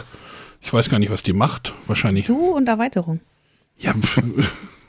Hauptsache, er hat keine Module. Wo, wollen wir das dumme, wollen wir das Deckbau-Erweiterungsthema noch aufmachen oder hebe ich mir das für eine andere Sendung auf? Ich habe mich während meines Urlaubs die halbe Woche mit Dominion-Erweiterung beschäftigt. Äh, da reden wir, glaube ich, noch mal ein anderes Mal drüber. Wir, ja. wir, wir wollen ja heute bei den Spielen bleiben. Dann stell doch mal das nächste Spiel vor, was wir gespielt haben. Genau, das haben wir sogar zweimal tatsächlich gespielt, weil das so schön schnell geht. Ähm, das hatte ich, glaube ich, letztes Mal erwähnt, dass ich ja dieses, dieses Influencer-Opfer bin äh, und habe mir das Seven Wonders Architects besorgt. äh, wo ich erst ja dachte, das wäre gar nichts für mich. Und mir dann ja den, den Stream angeguckt habe bei äh, Nerdstar und gesehen habe, ach, das könnte vielleicht was sein. Und dann meinte ja René, bring das mal mit. Können wir vielleicht mal spielen, hier auch mit den Kindern. Na, die Kinder, ich weiß gar nicht, die waren dann schon im Bett, glaube ich, den Abend. Mhm. Komplett fertig. Und dann haben wir es halt mit den, mit, den, mit den Frauen gespielt. Seven Wonders Architects ist ein, hm, was ist es denn jetzt? Also ist auf jeden Fall, äh, wir, wir, ich werde jetzt wahrscheinlich öfter mal den Vergleich zum Seven Wonders ziehen, weil das die meisten natürlich eher kennen als das Architects und das wenn halt Seven Wonders ja als erstes Kennerspiel den Kennerspielpreis ja so ein bisschen eingenordet hat, äh, liegt halt das Architects wirklich eher im Familienspielbereich. Jeder Spieler bekommt ähm, ein Weltwunder, was man bauen kann. Das ist aus verschiedenen Pappteilen, fünf, fünf Pappteilen. Jede, jedes Wunder besteht aus fünf Pappteilen, äh, so aufgebaut. Die sehen auch alle anders aus. Also äh, die Pyramide ist jetzt nicht so spektakulär, aber den Koloss von Rhodos fand ich jetzt zum Beispiel schon ganz cool gemacht, auf jeden Fall. Ich weiß nicht, was hattest du, René? Den irgendeinen Leuchtturm, glaube ich? Ähm, ich hatte einmal ähm, irgendwas, äh, Ephesus und das andere war dann Koloss, den ich dann, danach hatte. Ist, ist, ja auch egal. Auf jeden Fall sind da halt äh, die sieben Weltwunder auch wieder drin, also die sieben Weltwunder der Antike. Und jeder legt die halt vor sich aus. Auf der Rückseite äh, und die haben so ein cooles Gerüst, so eine coole Gerüstgrafik und wenn man die dann baut, dann äh, baut, dreht man die um, dann er, er baut sich so dieses Weltwunder vor dir und das Spiel ist halt einfach, ja, ich habe immer noch nicht gesagt, was es ist. ist es ein Drafting-Spiel? Nicht wirklich, oder? So ein bisschen so eine vereinfachte Version. Eigentlich mag ich ja Drafting nicht ganz so gerne, aber jeder Spieler kriegt halt dieses Weltwunder und einen Kartensatz. Diesen Kartensatz, der ist in jedem Weltwunder auch ein bisschen unterschiedlich. Wir haben sie jetzt nicht genau verglichen, wie unterschiedlich, aber dieser Kartensatz besteht aus, da sind Rohstoffe drin, Siegpunkte, Wissenschaftskarten und Kriegskarten und ich glaube noch Gold als äh, Bonusressource. Und die legt man zwischen sich und seinem linken Mitspieler. Also das heißt, je, zwischen jedem Mitspieler, also zwischen dir, also an deinem Sitzplatz stehen halt zwei Kartenstapel dir zur Verfügung. Einmal rechts von dem anderen Spieler und links dein eigener. Und du kannst halt auf beide Stapel zugreifen und in der Mitte liegt noch ein Gemeinschaftsstapel, aus dem kann man auch immer ziehen. Wenn du dran bist, ziehst du eine Karte oder darfst du halt eine Karte wählen aus dem Stapel rechts von dir, links von dir oder halt aus dem verdeckten Stapel in der Mitte. Das heißt, du hast zwei offene Informationen und eine verdeckte. Das ist wie bei Zug um Zug. Entweder nimmst du die offenen Karten oder die verdeckte. Und dann versuchst du halt dieses Weltwunder zu bauen. Äh, diese, der Bau der Wunder ist halt sehr einfach eigentlich. Da steht immer drauf, ganz unten steht zum Beispiel drauf, äh, du brauchst zwei Ressourcen, zweimal die gleichen. Was anderes steht da gar nicht drauf. Oder zweimal die ungleichen. Hast du zweimal das gleiche Holz, also zweimal Holz, baust du auch automatisch. In dem Spiel funktioniert ganz viel automatisch. Du musst das gar nicht mehr triggern, sondern es ist einfach, es passiert halt einfach. Äh, dann schmeißt du deine zwei Holz ab und drehst dann halt einen Teil um von deinem Weltwunder und hast halt ein Fünftel des Spiels geschafft. Und äh, so geht das halt, halt wirklich immer relativ zügig, oder René? So, ein, ja. Ich fand es ein sehr schnelles Spiel. Ich glaube auch so, so eine halbe Stunde haben wir auch nur gebraucht. Aber es ist immer so, ich finde, man hat so ganz knackige Entscheidungen. Also nicht knackig, aber Ganz kurze Entscheidung, so nehme ich rechts, links oder verdeckt. Ah, da liegt jetzt eine Kriegskarte, da liegt jetzt eine Wissenschaftskarte. Wenn du äh, zwei gleiche Wissenschaftskarten oder drei verschiedene Wissenschaftskarten, darfst du dir so eine Wissenschaft, so ein Wissenschaftsplättchen nehmen. Das hat mich so ein bisschen an Seven Wonders Duell erinnert. Die, da kriegst du dann halt Boni, mhm. wenn irgendwas passiert. Äh, baust du eine Stufe von Weltwunder, darfst du eine Karte ziehen oder irgendwie sowas. Da gibt es einen ganzen, ganzen Stapel. Es liegen immer drei aus, da kannst du dir was nehmen. Äh, oder nimmst du dir jetzt äh, einfach nur die blauen Karten, die Siegpunktkarten? Hm, will ich jetzt sichere Siegpunkte haben? Und, und, und. Also das ist, das sind so diese ganz kurzen Entscheidungen. Und natürlich beeinflusst du auch das ein bisschen das Spiel des anderen. Wenn du halt siehst, oh, der, drü der drüben, der baut jetzt so eine Kriegsarmee aus. Zwischen mir und meinem Mitspieler, der die Kriegsarmee ausbaut, liegt jetzt eine Kriegskarte. Wenn ich den jetzt aber nehme, dann baue ich Krieg auf und er kann sie nicht nehmen. Und das ist halt, das fand ich einen coolen, eine, eine coole Interaktion, die jetzt aber nicht so destruktiv ist. Das, das hat mir echt gut gefallen. Ähm, noch irgendwas, was ich vergessen habe? Äh, doch, der Kriegsmechanismus, der, der war auch spannend. Den finde ich irgendwie bei Seven Wonders immer spannend, weil ich neige immer dazu, irgendwie Krieg aufzubauen oder halt diese Kriegssymbole zu sammeln. Und hier ist es so, äh, es gibt halt diese roten Kriegsplättchen, nenne ich sie, oder Kriegskarten, nenne ich sie jetzt einfach mal.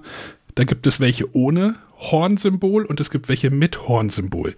Nimmst du ein Plättchen mit dem Hornsymbol, wird in der Mitte so eine Leiste getriggert, äh, die Kriegsleiste. Wenn die eine bestimmte Länge erreicht hat oder eine, wenn alle Plättchen in der Mitte davon umgedreht wurden, kommt es zum Krieg. Und dann vergleicht man wieder die kriegerische Stärke rechts und links von einem, also so wie man es aus Seven Wonders kennt. Und dafür gibt es Punkte, aber die anderen kriegen keine Minuspunkte.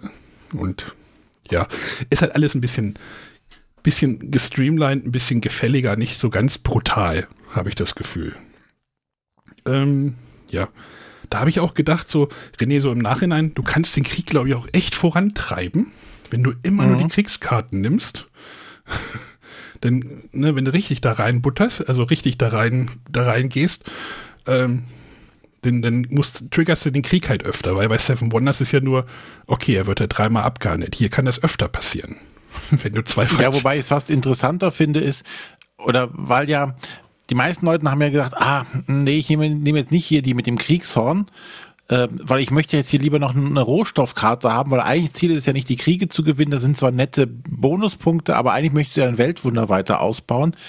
Äh, da fand ich viel spannender, die unbeabsichtigten äh, aus Start des, des Krieges, indem man einfach eine Karte aus der Mette verdeckt genommen hat und darunter war dann so ein Horn und dann ging es halt los. Das war so eher so, das fand ich dann spannender, weil das auch so ein bisschen Reiz ausgeübt hat. Ah, nehme ich jetzt einen aus der Mitte. Wenn da jetzt ein Kriegshorn drunter ist, passiert der Krieg und dann kriegt der Arne wieder äh, hm. sechs Punkte oder so. Ja. Äh, Krieg wird auch ein bisschen abgeräumt, also die werden so ein bisschen, äh, die, die, mit dem Horn werden wieder entfernt, die anderen bleiben liegen, die, also die ohne Horn. Ähm, ja, es ist, es ist ein bisschen mehr Glück drin und äh, René, du sagtest auch, es ist halt ein bisschen weniger steuerbar. Ne? Genau, weil du bist hier an der Stelle noch abhängiger von dem Kartenglück, also was für Karten dir zur Auswahl stehen. Wenn halt gerade nichts tatsächlich passt von den zwei offenen und du versuchst halt auf Glück eine dritte und die passt halt auch nicht, hast du halt manchmal eine Karte, die du jetzt tatsächlich diese Runde nicht brauchen kannst. Mhm. Ähm, ist aber, glaube ich, verzeihbar bei einem Spiel, was halt tatsächlich ähm, 20, 30 Minuten geht. Ich glaube, du kannst die Spielzeit tatsächlich auf 20 Minuten runter Spiel drücken, wenn alle das Spiel gut kennen und es einfach tatsächlich so runterspielen. Da finde ich das dann okay, dass man dann nicht diese hundertprozentige Kontrolle hat. Es kommt ein bisschen auf die Spieleranzahl, weil ich glaube, das Spiel wird halt mit längerer, mit größerer Spieleranzahl, man kann es wieder bis zu sieben Leute spielen, länger, da hier nicht so viel gleichzeitig passiert. Genau. Sondern ja. jeder macht einen kleinen Zug. Das heißt, aber dieser Zug ist manchmal, glaube ich, kürzer als die Nachdenkpause mancher Spieler beim normalen Seven Wonders. Ja, das stimmt schon. Also, ich glaube, das, was, ja, was? Du wolltest gerade was ja, sagen. Weil du hast ja immer noch, auch wenn die anderen dran sind, immer noch die Möglichkeit zu gucken, okay, ähm, links die Karten von mir, die sind relativ safe. Also die Karte, die links liegt, die kriege ich ja auf jeden Fall. Mhm. Es sei denn, es tritt irgendein Spezialeffekt ein, aber das ist eher selten der Fall. Aber links die Karte von mir, die kriege ich auf jeden Fall. Rechts die Karte, also die Karte eigentlich, wo der ähm, Spieler rechts von mir vorher Zugriff drauf hat, die kann ich kriegen. Also ich kann mich schon mal relativ gut darauf vorbereiten, was ich zur Option habe. Ähm, deswegen, ja, und ich habe ja nur die drei Möglichkeiten, von drei Stapeln eine Karte zu ziehen. Mehr kann ich nicht tun. Und dann passiert halt irgendwas mit der Karte. Entweder ich kann mein Weltwunder weiterbauen oder ich kann mein Weltwunder nicht weiterbauen. Es wird ein Krieg ausgelöst. Also die Entscheidungsräume, die ich habe, sind sehr begrenzt. Deswegen passiert auch in deinem Zug tatsächlich nicht viel. Du musst nicht viel entscheiden und überlegen. Das klingt jetzt aber negativ. Ist aber nicht negativ gemeint an der Stelle tatsächlich. Nein, ich glaube, ich glaube, das, was das Spiel sein will, es kommt ja auch, die Grafik ist auch so ein bisschen comichafter gezeichnet. Also es ist so ein bisschen, ne, nicht mehr diese Seven Wonders war ja doch so ein bisschen so, ich, ich sag mal so erwachsener. Und das ist jetzt, kommt jetzt so ein bisschen niedlicher daher. Und ich glaube, das trifft das ganz gut. Also die Grafik und die Aufmachung zusammen mit dem Spielgefühl. Es ist jetzt kein Brainburner. Das will es nicht sein. Es will einfach ein kleines Spiel sein, was so ein bisschen so ein Seven Wonders Flair hat. Den finde ich hat es schon. Mhm. Und die, die, diese Mechanik finde ich aber trotzdem total clever. Aber sie ist kein großes Drafting, wo du dir wirklich deine sieben Züge oder deine sechs Züge dir da irgendwie vorplanen musst, sondern du entscheidest auf den Punkt so ein bisschen. So, klar, du kannst so eine grobe Strategie fahren. So, versuche ich jetzt alle blauen Karten, einfach die Punktekarten einfach mal alle rauszuziehen. Oder gehe ich auf die Wissenschaft? Das kannst du schon so ein bisschen machen, aber ja. Wenn du keine blauen Punktekarten zur Auswahl hast, kannst du es nicht machen. Also von daher. Richtig. Ne, es, es bleibt immer der, der Moment, der entscheidend ist. Du musst ein bisschen aus dem Bauch heraus, glaube ich, spielen, was, glaube ich, gerade für Familienspieler mhm. äh, dann schon das Richtige ist und auch gar nicht so zu Irritationen führt, wie vielleicht bei vielen Spielern, die sagen, ach, ich habe hier überhaupt keine Kontrolle über das Spiel. Ich kann nur zwischen zwei, habe nur zwei Optionen. Aber eine, für ein Familienspiel finde ich das vollkommen okay. Genau. Schön finde ich auch, dass äh, es gibt ja halt die sieben Weltwunder. Die sind auch alle so wie in dem Seven Wonders, äh, haben so eine leichte Asymmetrie. Ne? Also, okay, Pyramiden von Gizeh sind so das lang langweiligste Weltwunder, geben einfach nur mehr Punkte. So, Koloss von Rhodos, äh, traditionell eher auf Krieg unterwegs und so weiter. Also, die haben auch so eine ganz kleine, ich glaube, der Leuchtturm klaut irgendwo mal eine Karte oder sowas. Also, nichts Großes, aber so, so eine Kleinigkeit, so, so ein so eine Prise ist da drin, finde ich. Das, das hat mir ganz gut gefallen. Und meine Tochter hat da auch gefragt, so, Papa, wann spielen wir das jetzt? Also die ist da tatsächlich auch neugierig drauf. Müssen wir nochmal über die Plastik-Inlays reden? Ja, man kann noch erwähnen, also das war damals auf dem Presseevent war das ja das große Highlight, weil ähm, dadurch entsteht geringe Aufbauzeit äh, beim Spiel und das ist tatsächlich so, es ist jeder Spieler oder jedes Weltwunder hat ein eigenes Plastik-Inlay, wo äh, die Karten in einem separaten Kartenhalter drin sind, die Bauplanteile äh, für dein Weltwunder sind da vorhanden. Du kriegst also so ein Kästchen zugewiesen. Auf dem auf dem Deckel der Box ist noch ein äh, Aufkleber drauf, wo drauf steht, was deine Spezialfähigkeit ist. Du nimmst die Weltwunderteile, baust, puzzelst sie zusammen, mischst deine Karten in diesem Kartenhalter einmal durch, stellst sie neb links neben dich und bist fertig. Das ist tatsächlich Aufbau in äh, zwei Minuten, eine ja. Minute. Und alle finden es super und ich musste halt wieder dran denken, wo wir die Sendung über diese Nachhaltigkeit in Brettspielen gemacht haben und so gedacht habe, so, wir finden das alle jetzt super, dass jeder so ein Plastiktray kriegt, aber die Schachtel ist halt voll, also die Spielschachtel ist halt voll mit Plastikteilen. Also ich weiß nicht, ob man das hätte auch anders lösen können, wahrscheinlich. Ähm, sollte man vielleicht mal einfach mal zur Diskussion stellen. Toll, also wie gesagt, man freut sich, dass man die hat, aber ob es nachhaltig ist, ist auch eine andere Sache. Hm? Ob man da vielleicht ja. auch mal sagen könnte, so, guckt euch mal die Schachteln von Savannah Park an, vielleicht hätte man die Teile da auch reinkriegen können wollen wir jetzt die nicht hoch, äh, so hochhängen, aber ja. Na gut, es gibt ja, also ich habe jetzt beim Auspöppeln der ganzen Spiele aus Essen festgestellt, dass diese Pappschachteln ja durchaus einige Verlage machen. Hm. Also zum Beispiel bei dem Gutenberg von Granna, ähm, da war jetzt auch keine einzelne Tüte dabei, sondern da war alles äh, in so kleinen äh, Papierboxen. Und äh, beim Verlag Albi, äh, das ist ein osteuropäischer Verlag, bei dem Karnak ursprünglich mhm. erschienen ist. Die haben in ihrem Terra Futura zwar Siebtüten reingepackt, was ich eigentlich eher schade fand, äh, weil das ganze Material lässt sich auch in mitgelieferten Pappboxen verstauen und passt dann immer noch gutes Inlay. Sonja, würdest du denn das Seven Wonders Architect spielen wollen oder sagst du, ach, das ist mir jetzt doch zu seicht? So nach unserer Empfehlung? Tatsächlich sagen, ich bin von dem Spielmaterial ein bisschen angefixt. Also auch ein, ist jetzt gerade ein bisschen negativ, aber ich finde, es sieht schon sehr wertig aus und finde es halt wirklich cool, dieses äh, auf den Tisch packen, aufbauen, loslegen. Ähm, ich habe zwar schon ein bisschen die Befürchtung, dass es mir doch zu seicht sein könnte, hätte aber dennoch Interesse auf jeden Fall selber mal kennenzulernen und denke, es könnte auch das Richtige sein, um nicht so erfahrene Spieler anzufüttern. Genau, weil ich glaube, das ist auch wirklich so ein, so ein gutes Spiel, wirklich, wo man sagen könnte, so, jeder kriegt das wahrscheinlich irgendwie hin.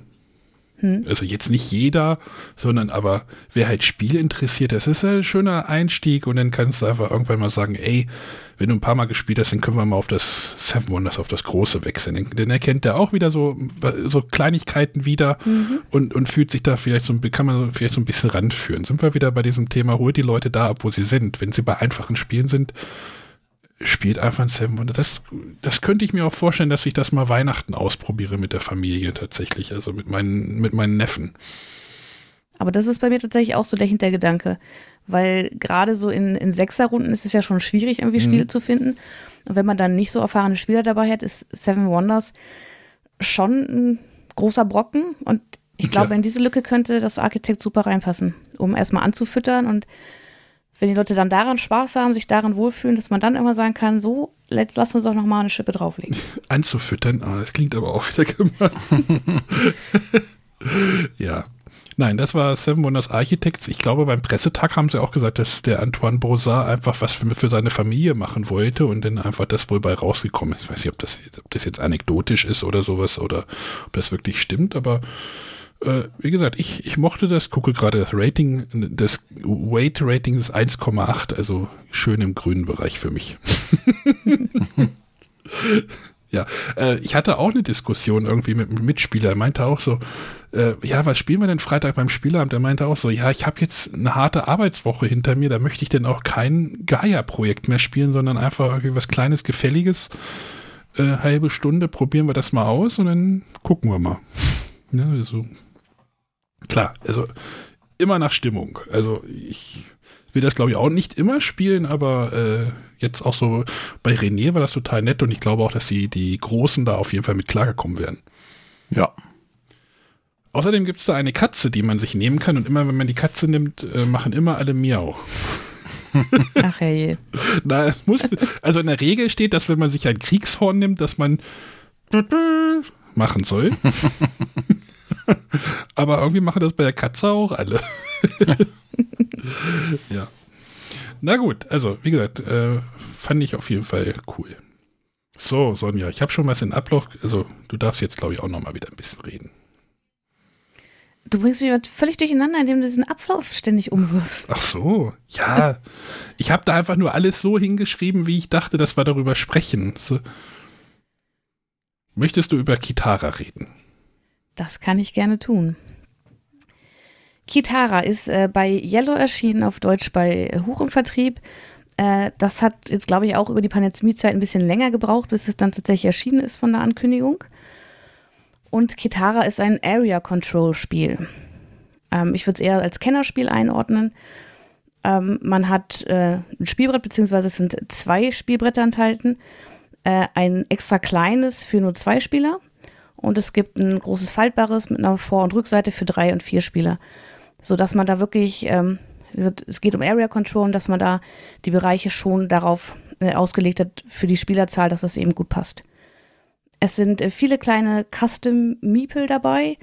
Ähm, es gibt so verschiedene, also die sind bei allen Spielern zwar gleich, aber jeder bekommt da durchaus verschiedene, die auch unterschiedliche Funktionen im Spiel haben. Und ähm, jetzt ist es so, dass man ähm, sich quasi so eine Kartenreihe aufbaut. Man beginnt mit einer Startkarte, hat so ein paar Miebel und ähm, diese Karten ähm, haben unterschiedliche Optionen, die sie einem ermöglichen. Ähm, zum einen gibt es ein Kartensymbol, es gibt Symbole für die Einheiten, Bewegungen, Siegpunkte. Und ähm, zu Beginn meines Zuges suche ich mir eine neue Karte aus, lege die mit in meine Auslage. Darüber bekomme ich, wenn zum Beispiel ähm, also erstmal ist das, das Kartensymbol, was ich auf meinen Karten habe, sagt mir an, welche Karten ich wählen darf. Es liegen immer sechs aus. Und wenn ich jetzt zum Beispiel meine Auslage zwei habe, darf ich aus den ersten zwei auswählen. Wenn ich später mehrere Kartensymbole in meiner Auslage habe, habe ich eine größere Auswahl, auf welche Karten ich zugreifen kann. Im nächsten Schritt gucke ich mir ein, bekomme ich neue Einheiten durch die neue Karte, dann nehme ich mir diese Einheiten und muss sie in ein Gebiet platzieren, wo auch schon andere Einheiten von mir stehen. Als nächstes habe ich Bewegungsschritte. Die kann ich nacheinander ähm, abhandeln, um mich mit meinen Einheiten in andere Gebiete zu bewegen.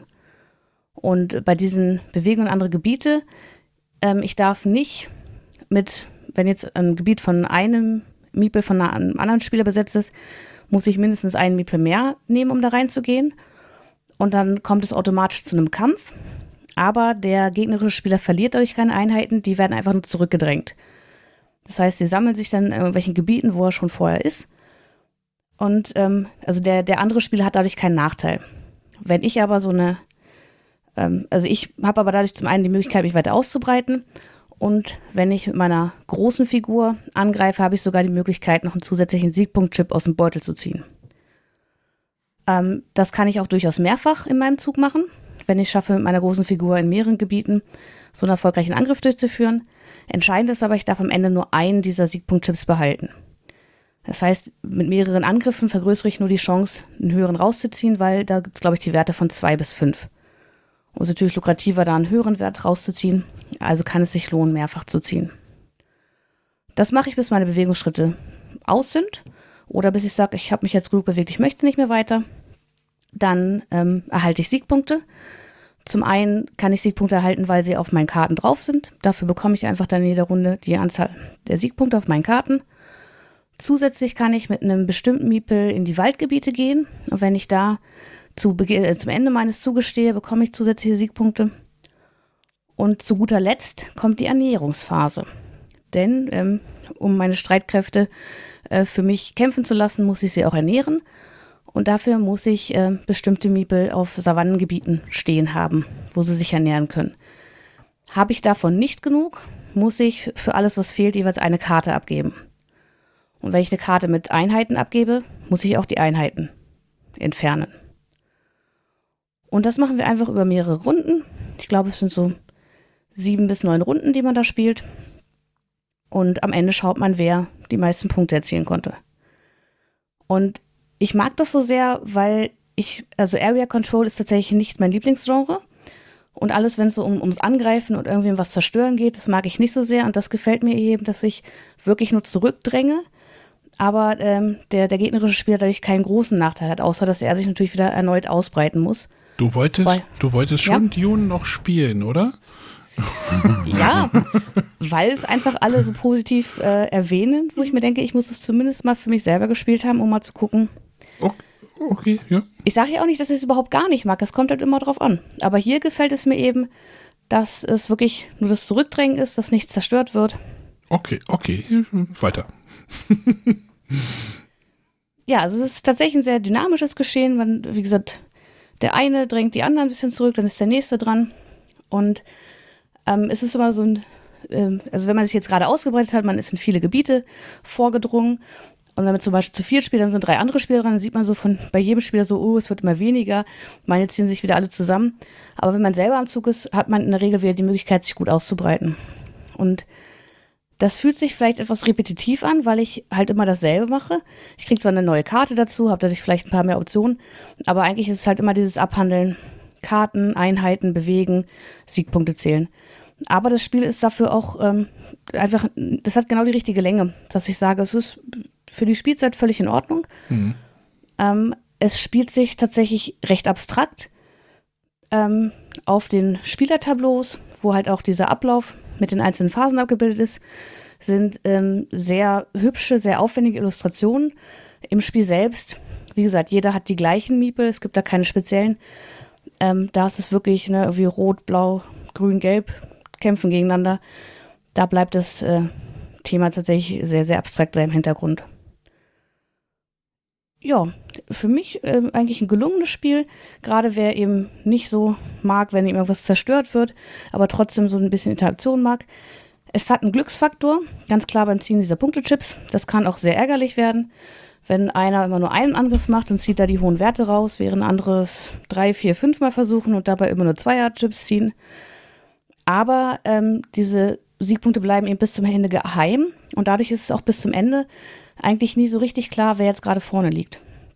Und das mag ich auch. Also, dass keiner jetzt nach der halben Partie schon sagen muss, okay, ich liege so weit hinten, ich habe gar keine Chance mehr, sondern ähm, die Punkte liegen eigentlich immer recht nah beisammen.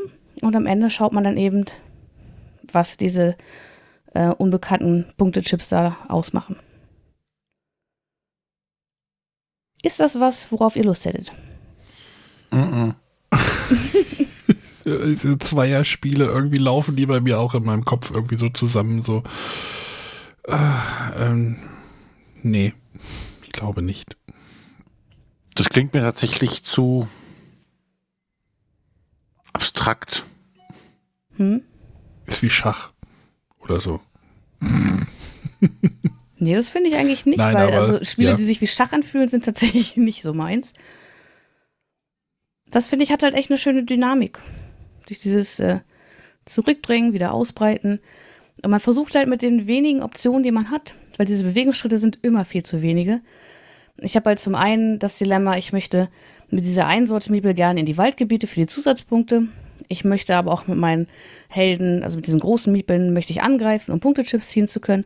Aber am Ende muss ich auch meine Arbeiter alle auf diesen Savannenfeldern verteilt haben, damit ich keine Karten abgeben muss. Und das finde ich schon eine ganz coole Aufgabe, daran, sich zu überlegen, wie kann ich diese wenigen Optionen jetzt effizient nutzen, um am Ende vielleicht die 1, 2, 3 Punkte vorne zu liegen.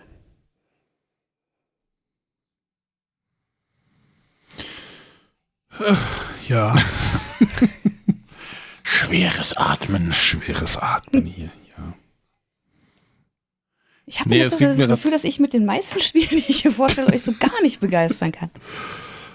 Du, du musst, brauchst andere Spiele, ich weiß es nicht. Also du, du könntest, also bei Vienna Connection liegt es ja nicht an dir oder an uns, dass du uns nicht begeistern konntest.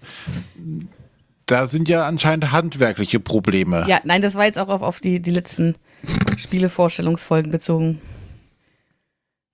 Du spielst zu komische Spiele für uns. nein. Du spielst die falschen Spiele für uns. Nein. Lass was. Äh, aber wir, wir haben noch ein. René, wollen wir das über das eine noch reden? Das, was Sonja verwechselt? Ja, das mit den Karten und den Superhelden. Ja. Also lass uns über Marvel Champions reden. Ja, Marvel Champions. Äh, nee, das andere. Wie hieß das andere nochmal? äh, Unity? United. Nee. United, genau. Genau. René hat sich ein Marvel United besorgt. Genau. Äh, weil er das mal ausprobieren wollte. Ich, ich, glaube, Marvel United verhält sich so wie Seven Wonders Architect zu dem Großen. Das, könnte, könnte, man das so, so, die Analogie ziehen? Könnte man fast machen. Nein, man sollte die Analogie nicht ziehen. Ich glaube, man sollte einfach sich loslösen davon, dass Marvel Champions und Marvel United irgendwas außer der Lizenz gemeinsam haben. Ja, die sind kooperativ. Ja, sie so. sind kooperativ und du willst den Masterplan eines Schurkens verhindern. So, ja, also, aber ne? man sollte es tunlich vermeiden, die beiden gegenüberzustellen und äh, versuchen, irgendwelche Vergleiche ranzuziehen. Da verliert, glaube ich, an der Stelle das Marvel United einfach, weil es für eine andere Zielgruppe gedacht ist als das Marvel Champions. So, und ich glaube, damit sollten jetzt die Vergleiche an der Stelle schon beendet sein. Ähm, ja, wir haben uns ähm, nach der letzten Sendung hatten uns, glaube ich, darüber unterhalten, oh, sollen wir Marvel äh, United mal ausprobieren? Das kommt ja relativ gut eigentlich an, was man so bei den äh, Rezensionen so mitbekommt. Mhm. Und haben gedacht, komm, ähm, das war gerade irgendwo im Angebot, und haben wir gedacht, komm, dann, dann holen wir uns das und dann können wir das spielen, wenn der Arne hier ist. Jo. Ähm, ich hatte damals den Kickstarter zum Beispiel ausgelassen, weil ich einfach mit diesem äh, Grafikstil nicht so viel dann anfangen kann. Das hat mich einfach gerade bei diesen Marvel-Sachen nicht angesprochen. Der stört dich auch immer noch, ne? Ähm, ja, aber ich kann äh, drüber hinwegsehen. Ich finde, ja. Hast schwarze Aufkleber auf die obere Seite der Karten gemacht. genau, ich habe die Karten alles schwarz eingefärbt, jetzt geht's. Nein. Ähm, es ist einfach nur nicht mein Grafikstil. Bei Superhelden äh, möchte lieber dicke Muskeln und keinen dicken Körper haben. oh Gott, ja. Mhm, ja, gut. so. Ähm, ja, wir haben dann äh, uns zu zweit hingesetzt und äh, ihr habt mir vorher schon die Regeln durchgelesen. Das war alles relativ übersichtlich. Und dann haben wir eine Partie Marvel United zu zweit gespielt. Wir haben auch den, den Anfangsschurken genommen den Red Skull, der von der Anleitung gesagt hat, für die ersten Partien sollte man den nehmen. Wir hatten uns Helden rausgesucht und dann einfach tatsächlich nach Anleitung einfach locker flockig losgespielt. Ähm, das Schöne ist, bist auch im Aufbau relativ zügig hier. Ähm, der ist sehr modular. Du legst also in die Mitte das Schurkentableau und dann musst du, gibt es drei Missionen, die du erfüllen musst. Das sind einmal Zivilisten retten, Bedrohung beseitigen und Verbrecher besiegen. Ähm, die legst du einfach in die Mitte aus, zufällig. Dann legst du rundherum sechs Orte, von denen es acht im Spiel gibt. Ähm, auch zufällig. Dann legst du da in deinen Schurken ähm, auf, stellst du auf einen Ort, die Helden kommen auf den Ort gegenüber, also die werden so im Kreis angelegt sodass man nicht direkt nebeneinander startet. Und dann hat jeder Schurke eine äh, eigene Siegbedingung, die er braucht, um zu gewinnen. Äh, wir haben einfach nur die Siegbedingung, wir müssen ihn äh, umkloppen. Mhm. Entsprechend, äh, der hat äh, Lebenspunkte anhand, äh, entsprechend der Spieleranzahl. Und dann hat jeder Spieler hat einen Stapel von Karten, die mit Symbolen und manchmal mit ein bisschen Text ausgestattet sind, wenn so eine Spezialfähigkeit in Kraft tritt. Ansonsten sind es hauptsächlich Symbole und dann spielt man auch schon los. Dein Zug ist relativ einfach, beziehungsweise ist es relativ schwer, sich an die Zugreihenfolge korrekt zu halten, weil was haben wir meistens vergessen? äh, Am Karte. Anfang deines Zuges. Karte nachziehen. Genau, ziehst du eine Karte. Das ist so ungewöhnlich, dass man das immer wieder vergessen hat. Es ist total, oh. also noch nie, noch nie, also, oh, also, soll nicht drauf kommen, dass irgendwelche Leute sowas öfter machen, dass man eine Karte am Anfang zieht. ja. Äh, das war tatsächlich das größte Problem, was wir bei dem Spiel hatten dann. Ähm, nee, also, ja, du ziehst eine Karte, spielst eine Karte aus, führst die Aktion aus und das war's ähm, das Schöne ist, du spielst die äh, Karten in einer Reihe aus.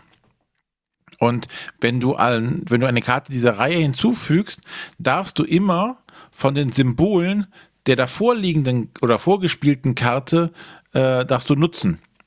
Sprich, du kannst tatsächlich kooperativ dich absprechen. Wenn du sagst, okay, ich spiele hier diese Karte, weil ich weiß, der nachfolgende Spieler kann die Symbole auch nutzen, die ich jetzt hier mit ausspiele. Ähm, das finde ich einen schönen kooperativen, aber nicht zu überfrachteten Mechanismus an der Stelle, um tatsächlich zusammenzuarbeiten, um sich abzusprechen. Ähm, ja, und das ähm, nächste schöne Element ist, es ist unabhängig von der Spieleranzahl, ist der Schurke nach jeder dritten Karte, äh, gespielten Karte dran. Sprich, auch wenn wir zu, wenn man zu viert ist, der, nach dem dritten Spieler ist der Schurke dran und dann kommt erst zum Beispiel der vierte. Und bei zwei Personen spielt es halt so, der erste Spieler ist dran, der zweite Spieler ist dran, der erste Spieler ist wieder dran und dann der Schurke. Ähm, so ist das Ganze auch schön gebalanced, weil der Schurke immer nach dem dritten Zug dran ist. Wenn wir ihn genügend geärgert haben, ist er sogar nach jedem zweiten Spielerzug dran. Sprich, der wird dann schneller und so hat man die erste Partie tatsächlich mit Regelstudium halbe Stunde, Anne? Oder weniger? Ja, so ungefähr. Halbe Stunde. Gut, knappes halbe Stündchen. Ähm, wir haben es auch geschafft und wir sind beide, glaube ich, auch mit einem zufriedenen Gefühl, äh, Gefühl aus dem Spiel raus, oder? Ja, weil wir gewonnen haben. also da, da habe ich so drüber nachgedacht, ob das ein Problem ist, dass man das denn dass das Spiel doch relativ, also es ist jetzt nicht so brutal wie andere kooperative Spiele, sondern äh, ich habe heute schon mal gefällig gesagt, eigentlich mag ich das Wort nicht so, aber es hat ein gutes Gefühl hinterlassen. Ja, du hast die Möglichkeit, das Spiel noch den Schwierigkeitsgrad hochzudrehen, wenn du möchtest. Und was wir nach der ersten Partie direkt gesagt haben, ah, ich möchte jetzt gerne mal wissen, wie ist es denn jetzt mit einem anderen Schurken? Weil im Spiel gibt es hier eine Unmenge an Erweiterungen, die jeder mit einem neuen äh, Schurken dazukommen, neuen Helden und so weiter. Und dann haben wir am äh, Samstag, als der Henning auch da war, gesagt, okay, jetzt spielen wir nochmal das zu, zu dritt, äh, um da das Spielgefühl mal zu erleben und tatsächlich mal mit einem anderen Schurken. Und wir haben sofort festgestellt, oh, der spielt sich tatsächlich komplett anders. Mhm. Und äh, das fand ich schön, weil das, das ähm, Regelset, was du ja zur Verfügung hast, doch ja arg begrenzt ist, weil es gar nicht so viele Regeln sind und so viele Möglichkeiten, was zu äh, verändern. Aber das war zumindest bei dem zweiten äh, Schurken dann schon deutlich anders, dass wir uns auch anders einstellen mussten, wie wir jetzt agieren.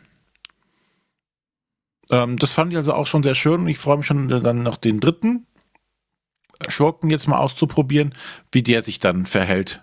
Also die Superhelden waren jetzt nicht so krass anders. Also wir hatten, ich hatte den, glaube ich, Captain Marvel, also die haben halt so ein paar Karten mit so Sonderfähigkeiten, die waren dann halt auch ganz nett mal zu sehen, aber so die Symbole und die Aktionen, das unterscheidet sich jetzt nicht so krass dir sind die genau. Helden schon ein bisschen. Das ist jetzt, sind jetzt auch keine super krassen Sachen, die der jetzt, glaube ich, anders gemacht hat, sondern einfach war halt einfach nur anders ein bisschen.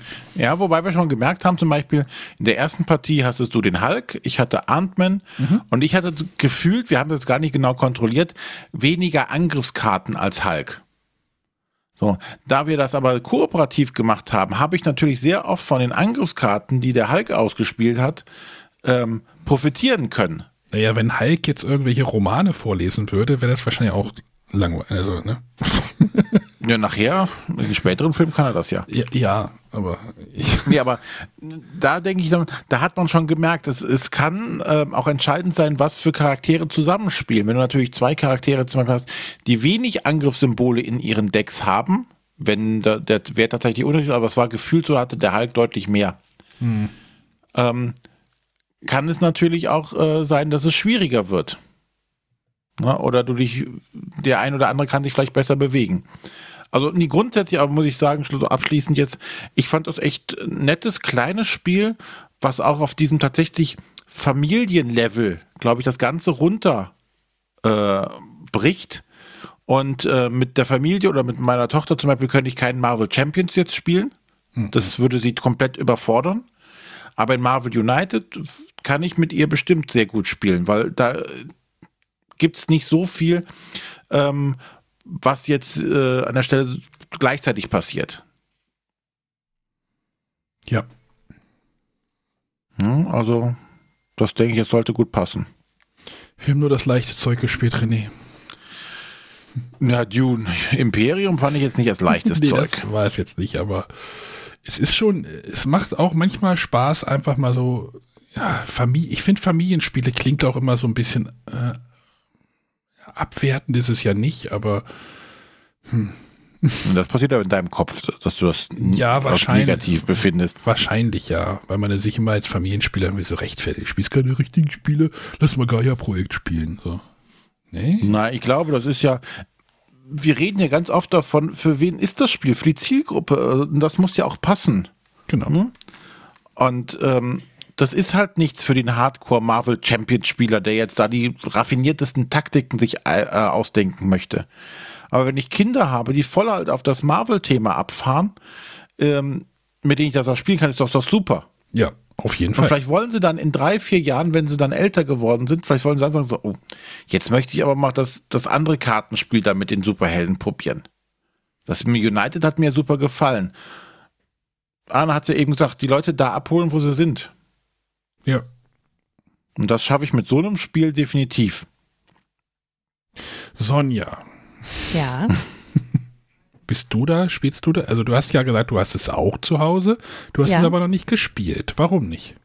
Äh, weil uns Marvel Champions so gut gefällt und äh, wir da noch nicht alles gesehen haben. Ja, und das reizt mich tatsächlich einfach ein bisschen mehr. Okay. Also ich bin ja auch kein Miniaturenfan. Ich finde auch die Miniaturen in Marvel United ähm, nicht gerade ansehnlich. Das ja. schreckt mich vielleicht auch so ein bisschen ab, aber ich würde es gerne mal kennenlernen. Aber wie gesagt, erstmal sind wir mit Marvel Champions noch nicht durch und das kann man da aber kommt auch, ja auch immer wieder was Neues. Das kann man aber auch mal dazwischen schieben. Das dauert echt nicht so lange. und man muss sagen, die Miniaturen haben natürlich auch keinerlei Bedeutung. Ne? Also mhm. das ist ein cool Mini-or-Not-Spiel oder Simon-Spiel. Ähm, da müssen einfach Plastikminiaturen, glaube ich, rein. Äh, sonst verkauft es jetzt nicht auf Kickstarter. Aber brauchen tut es die tatsächlich nicht. Ne? Die, da wird, wird noch Pappmarker reichen. Oder Holzwürfel. Oder Holzwürfel. ja, Pappmarker, Standys oder sowas würden halt auch schon. Aber ja, ich finde die auch. Man müsste die halt anmalen, glaube ich. Nein, ich glaube eher das Problem ist dieser Chibi-Style. Aber es gibt ja Leute, die mögen das, diese Miniatur, äh, die Art der Miniaturen, auch den Grafikstil. Meiner ist es jetzt nicht, aber ich finde, das macht das Spiel nicht schlechter dadurch. Und äh, ich kann das trotzdem da empfehlen an der Stelle. Hast du es deiner Tochter mal gezeigt? Noch nicht. Also nur mal so die Schachtel ins Gesicht gehalten. um zu ähm, gucken. Ich glaube, sie hat weniger Interesse an Superhelden. Mhm. Das ist nicht ihr Ding. Ähm, vielleicht kriege ich sie irgendwann mal dazu, das mitzuspielen.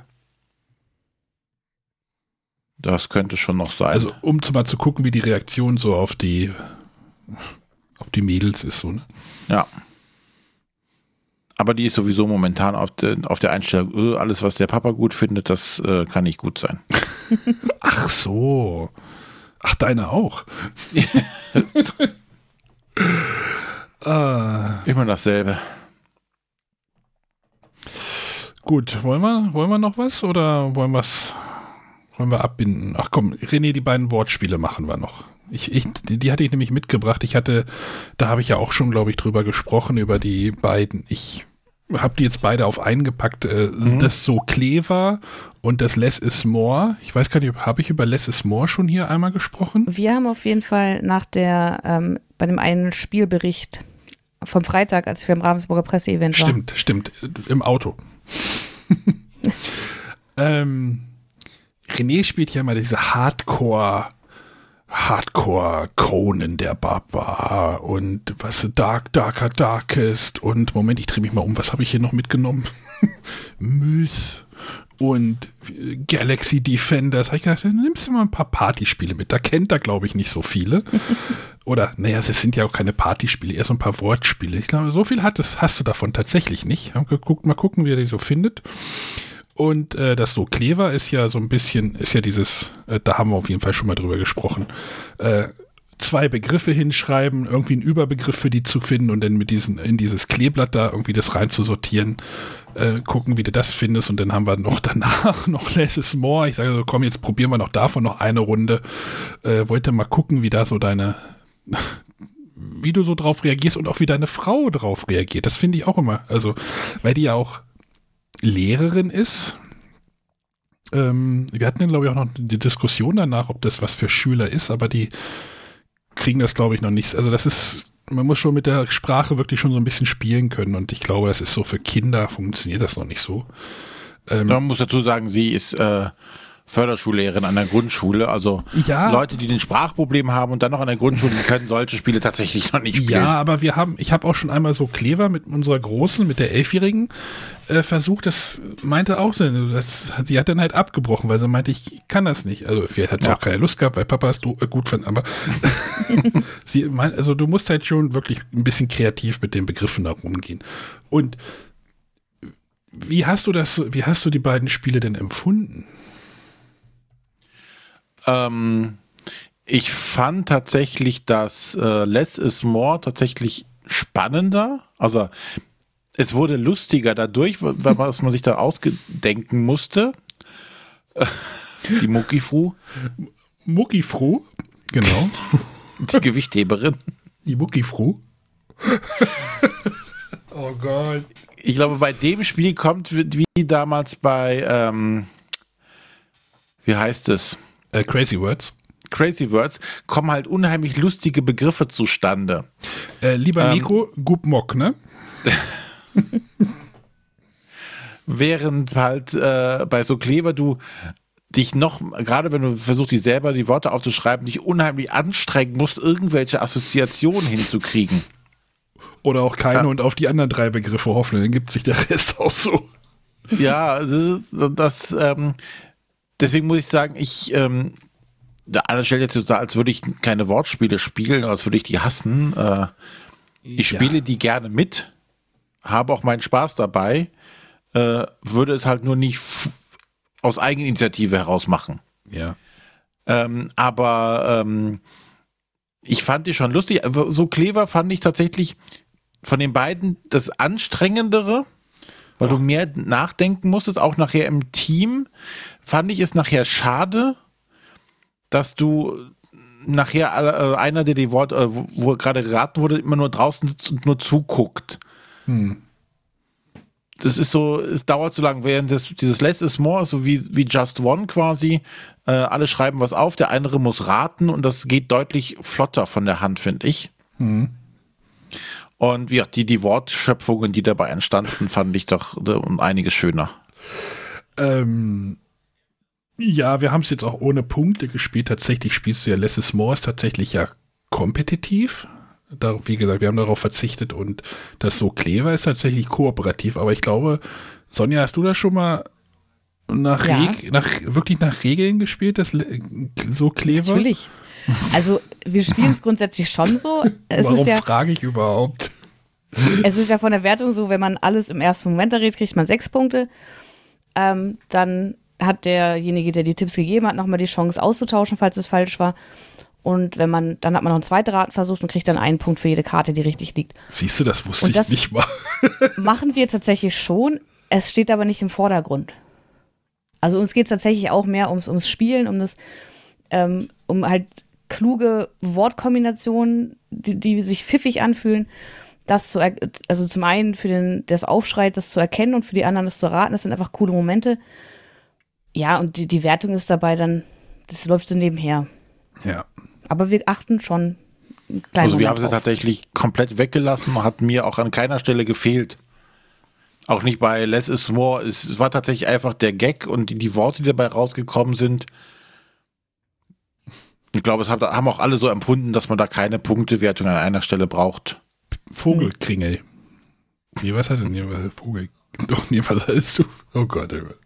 Ja, die, die, Worte bleiben tatsächlich noch. Piepkringel. Piepkringel. Piep, was? Piepkringel? Stimmt, Vogelhaus ging ja nicht, weil Vogelhaus der besuchte Begriff und ich glaube, René hatte P-I-P-K RGL. Ich finde halt auch spannend bei dem Less is More, dass man die Begriffe, dass der Tippgeber die Begriffe nicht vorliest. Natürlich kannst du da halt und der Ratende muss halt diese versuchen, da irgendeinen Sinn rein. Es ist großartig. Also da gibt es auch keine Diskussion, ob das jetzt richtig geschrieben ist, weil es ist alles immer falsch geschrieben.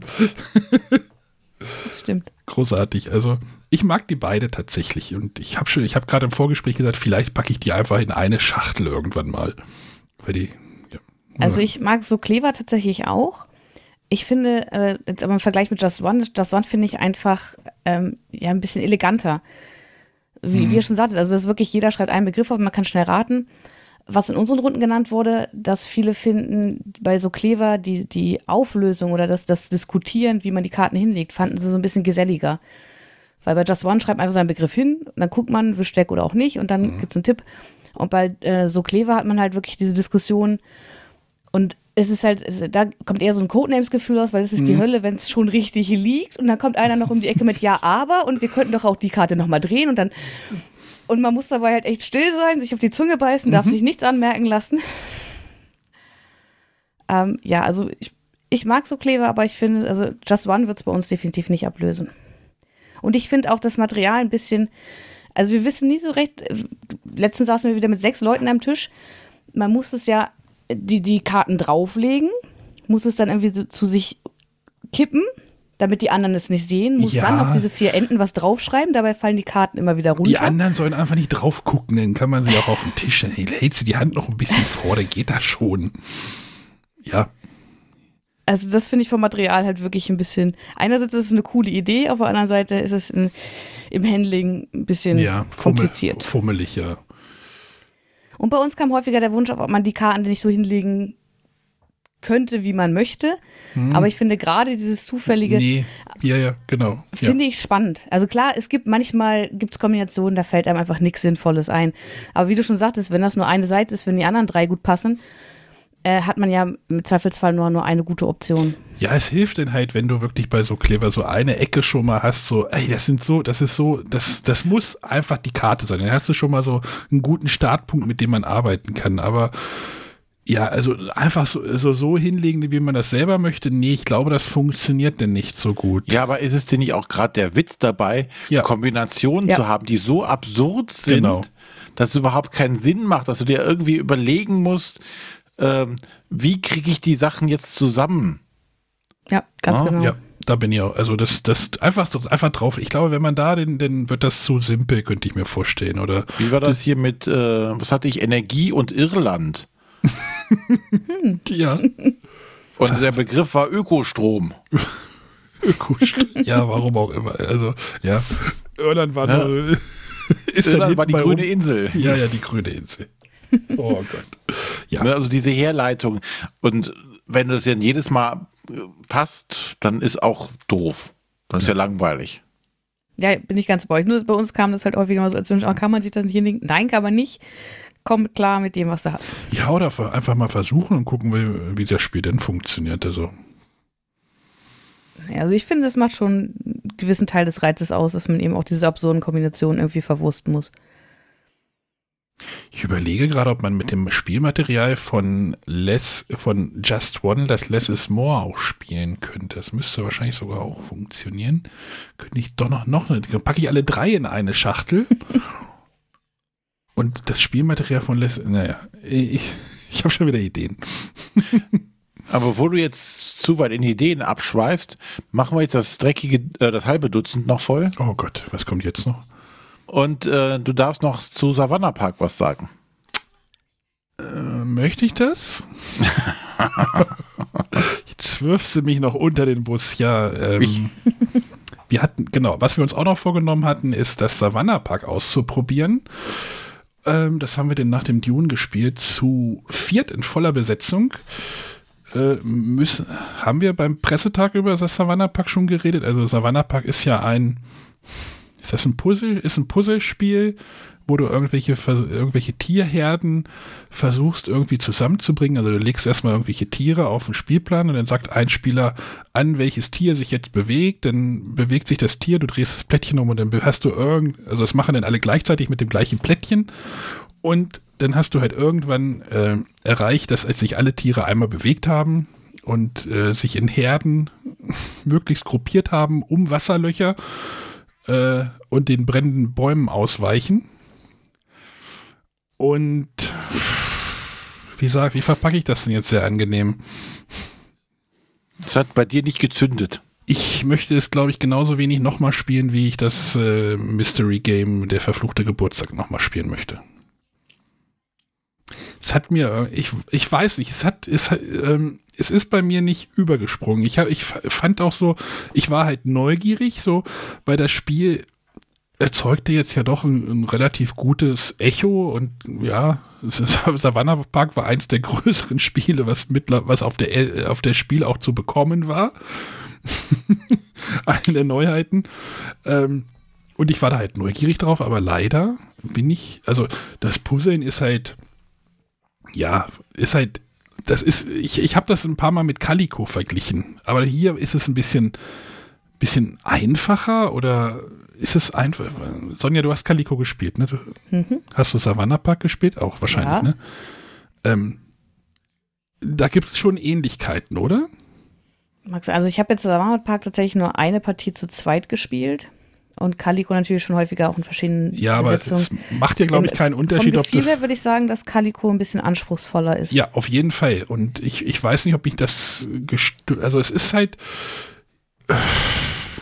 weil ich Savannah Park tatsächlich die Interaktion mag, dadurch, dass eben immer abwechselnd, also zumindest jetzt im Zweispielerspiel ist es ja abwechselnd.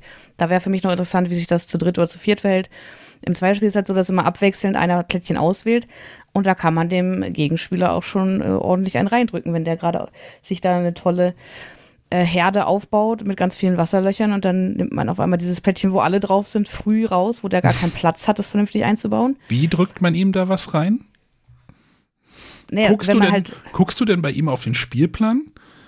Natürlich. Ja, das kannst du mit drei Leuten vergessen du kannst, ich habe es bisher nur zu zweit ja, gespielt. Ja, also das, das behaupte ich jetzt einfach. Du kannst da schon ja. drauf gucken, aber mit bei drei Leuten machst du das nicht. Es interessiert mich hm. nicht, was jetzt die Person gegenüber am Tisch für mich macht. Ich hab, ich Im Zweifelsfall sitzt man einfach zu weit auseinander. Mhm. Ja. Und sieht gar nicht, was die anderen tatsächlich wo liegen haben. Wahrscheinlich hast du zu zweit mehr Kontrolle, das ist klar, weil zwischen deinen Zügen.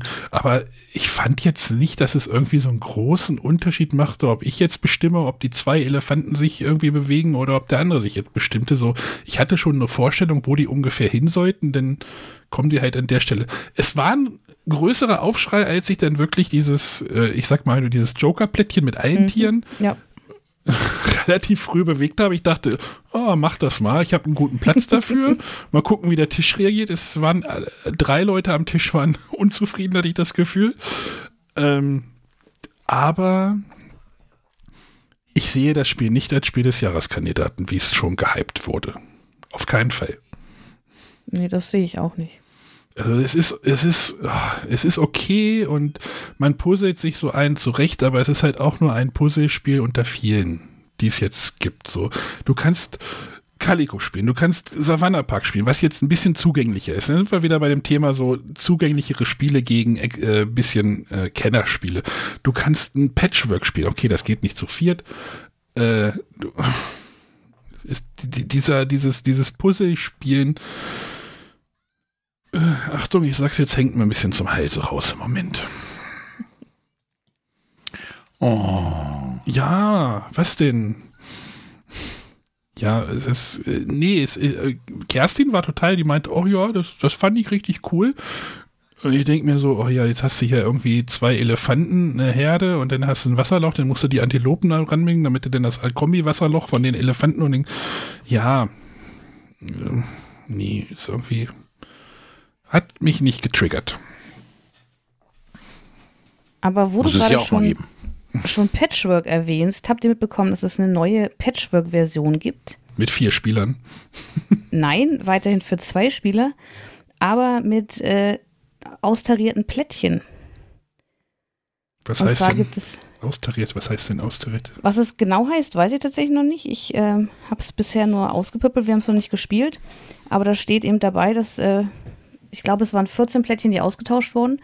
Und zwar kann man das ja seit einiger Zeit als App spielen und dabei hat sich herausgestellt, dass bei manchen Plättchen eben diese Zeitwerte oder die Knopfwerte ähm, nicht ideal waren und das hat man jetzt nochmal angepasst. Doch, davon habe ich gehört, dass da irgendwas, irgendein quasi Bugfix oder ein Balancing-Patch angesetzt wurde. Äh, Fand ich ganz spannend. Also wir hatten das dann einfach nur gekauft, weil wir dachten, ja, wir haben uns ähm, während des Spiels digital äh, diese China-Version und die andere gab es also zwei spezielle limitierte Versionen, die hatten wir uns zugelegt. Jetzt hatten wir überlegt, naja, Halloween ist jetzt nicht ganz so unser Lieblingsthema und hätten fast vielleicht die Finger von gelassen, aber diese äh, 14 neu balancierten Flicken fanden wir dann doch spannend. Also das ist in der Halloween-Version drin? Genau. Okay, spannend. Da haben die Plättchen einfach so, so Halloween-Muster, irgendwie mit, mit Spinnen, Kürbissen und ähnlichem. Es gibt keine Knöpfe, es gibt Augen. Genau. Kannst du Augen vernähen. Aber René, wie fandest du denn das Savannah Park? Ich fand es tatsächlich okay. ähm, ich mag es halt aus dem also es ist halt ein sehr sol solitäres Spiel. Ja. Zumindest in, in der größeren Runde, weil zu zweit ist es dann nochmal was anderes, weil du dann schon mehr gucken kannst, was macht denn mein Gegenüber. Aber so mit der Familie ist es schon eher so, jeder puzzelt für sich vor, vor sich hin. Mhm. Und ähm, das, das wäre jetzt auch nicht meine erste Wahl bei Spielen, aber ähm, die Familie mag's. Und das ist ja auch schon mal was wert. Ja, natürlich, aber jetzt für mich war das irgendwie, hm. wie gesagt, fehlt habe ich auch die Puzzle-Spiele über. Bin sowieso nicht der größte Puzzle-Fan. Ähm, würde lieber ein schönes Area-Control-Spiel spielen. Gut. Zum Beispiel Gitarre. Hm. Jetzt hat sie dich an. Nee, Area Control lieber eher mit vier oder für mehr, mit mehr Leuten. Ja, das kannst du auch zu dritt oder viert spielen. Ich dachte, Gitarre ist nur ein Zweier. Nee, ich hatte davon gesagt, du hast drei so. Spielspieler dabei. Entschuldigung. Einen extra für zwei und dann gibt es äh, einen größeren Plan für drei und vier Spieler. Mein Kurzzeitgedächtnis. Das auf jede Spielerzahl optimiert ist. Gut, optimiert werde ich jetzt gleich ins Bett gehen, glaube ich. Oder? Ja, ich glaube, wir können Schluss machen. Jetzt haben wir, haben wir, jetzt haben wir mal ein bisschen über Spiele geredet, ne? Also. Ja. Ich hoffe, das hat euch gefallen, liebe Katharina. Hm? Viel Spiel Aber es hat lang gedauert. Content. Oh, verdammt. Äh, ja, ist halt so. Wenn du halt über, wie viel haben wir jetzt, äh, ein paar Spiele geredet, dann dauert es halt auch ein bisschen. Gut. Sonja, bind mal ab. Ja, das äh, war's für heute. Wir kommen nächste Woche mit einer neuen Folge. Ach genau, wir haben eine Top-Spiel-Folge. Ja, das haben wir, uns, uns, noch haben wir uns gut eingebrockt, ne? Jetzt. ja. mit der neuen Zählung und dann ein paar Essen-Tagebüchern. Ja, es wird wieder ein Top-Spiel geben. Wir müssen das äh, Thema noch festlegen. Und äh, ja, wir hoffen, ihr hört wieder rein. Bis dann. Genau. Tschüss. Tschüss. Tschüss.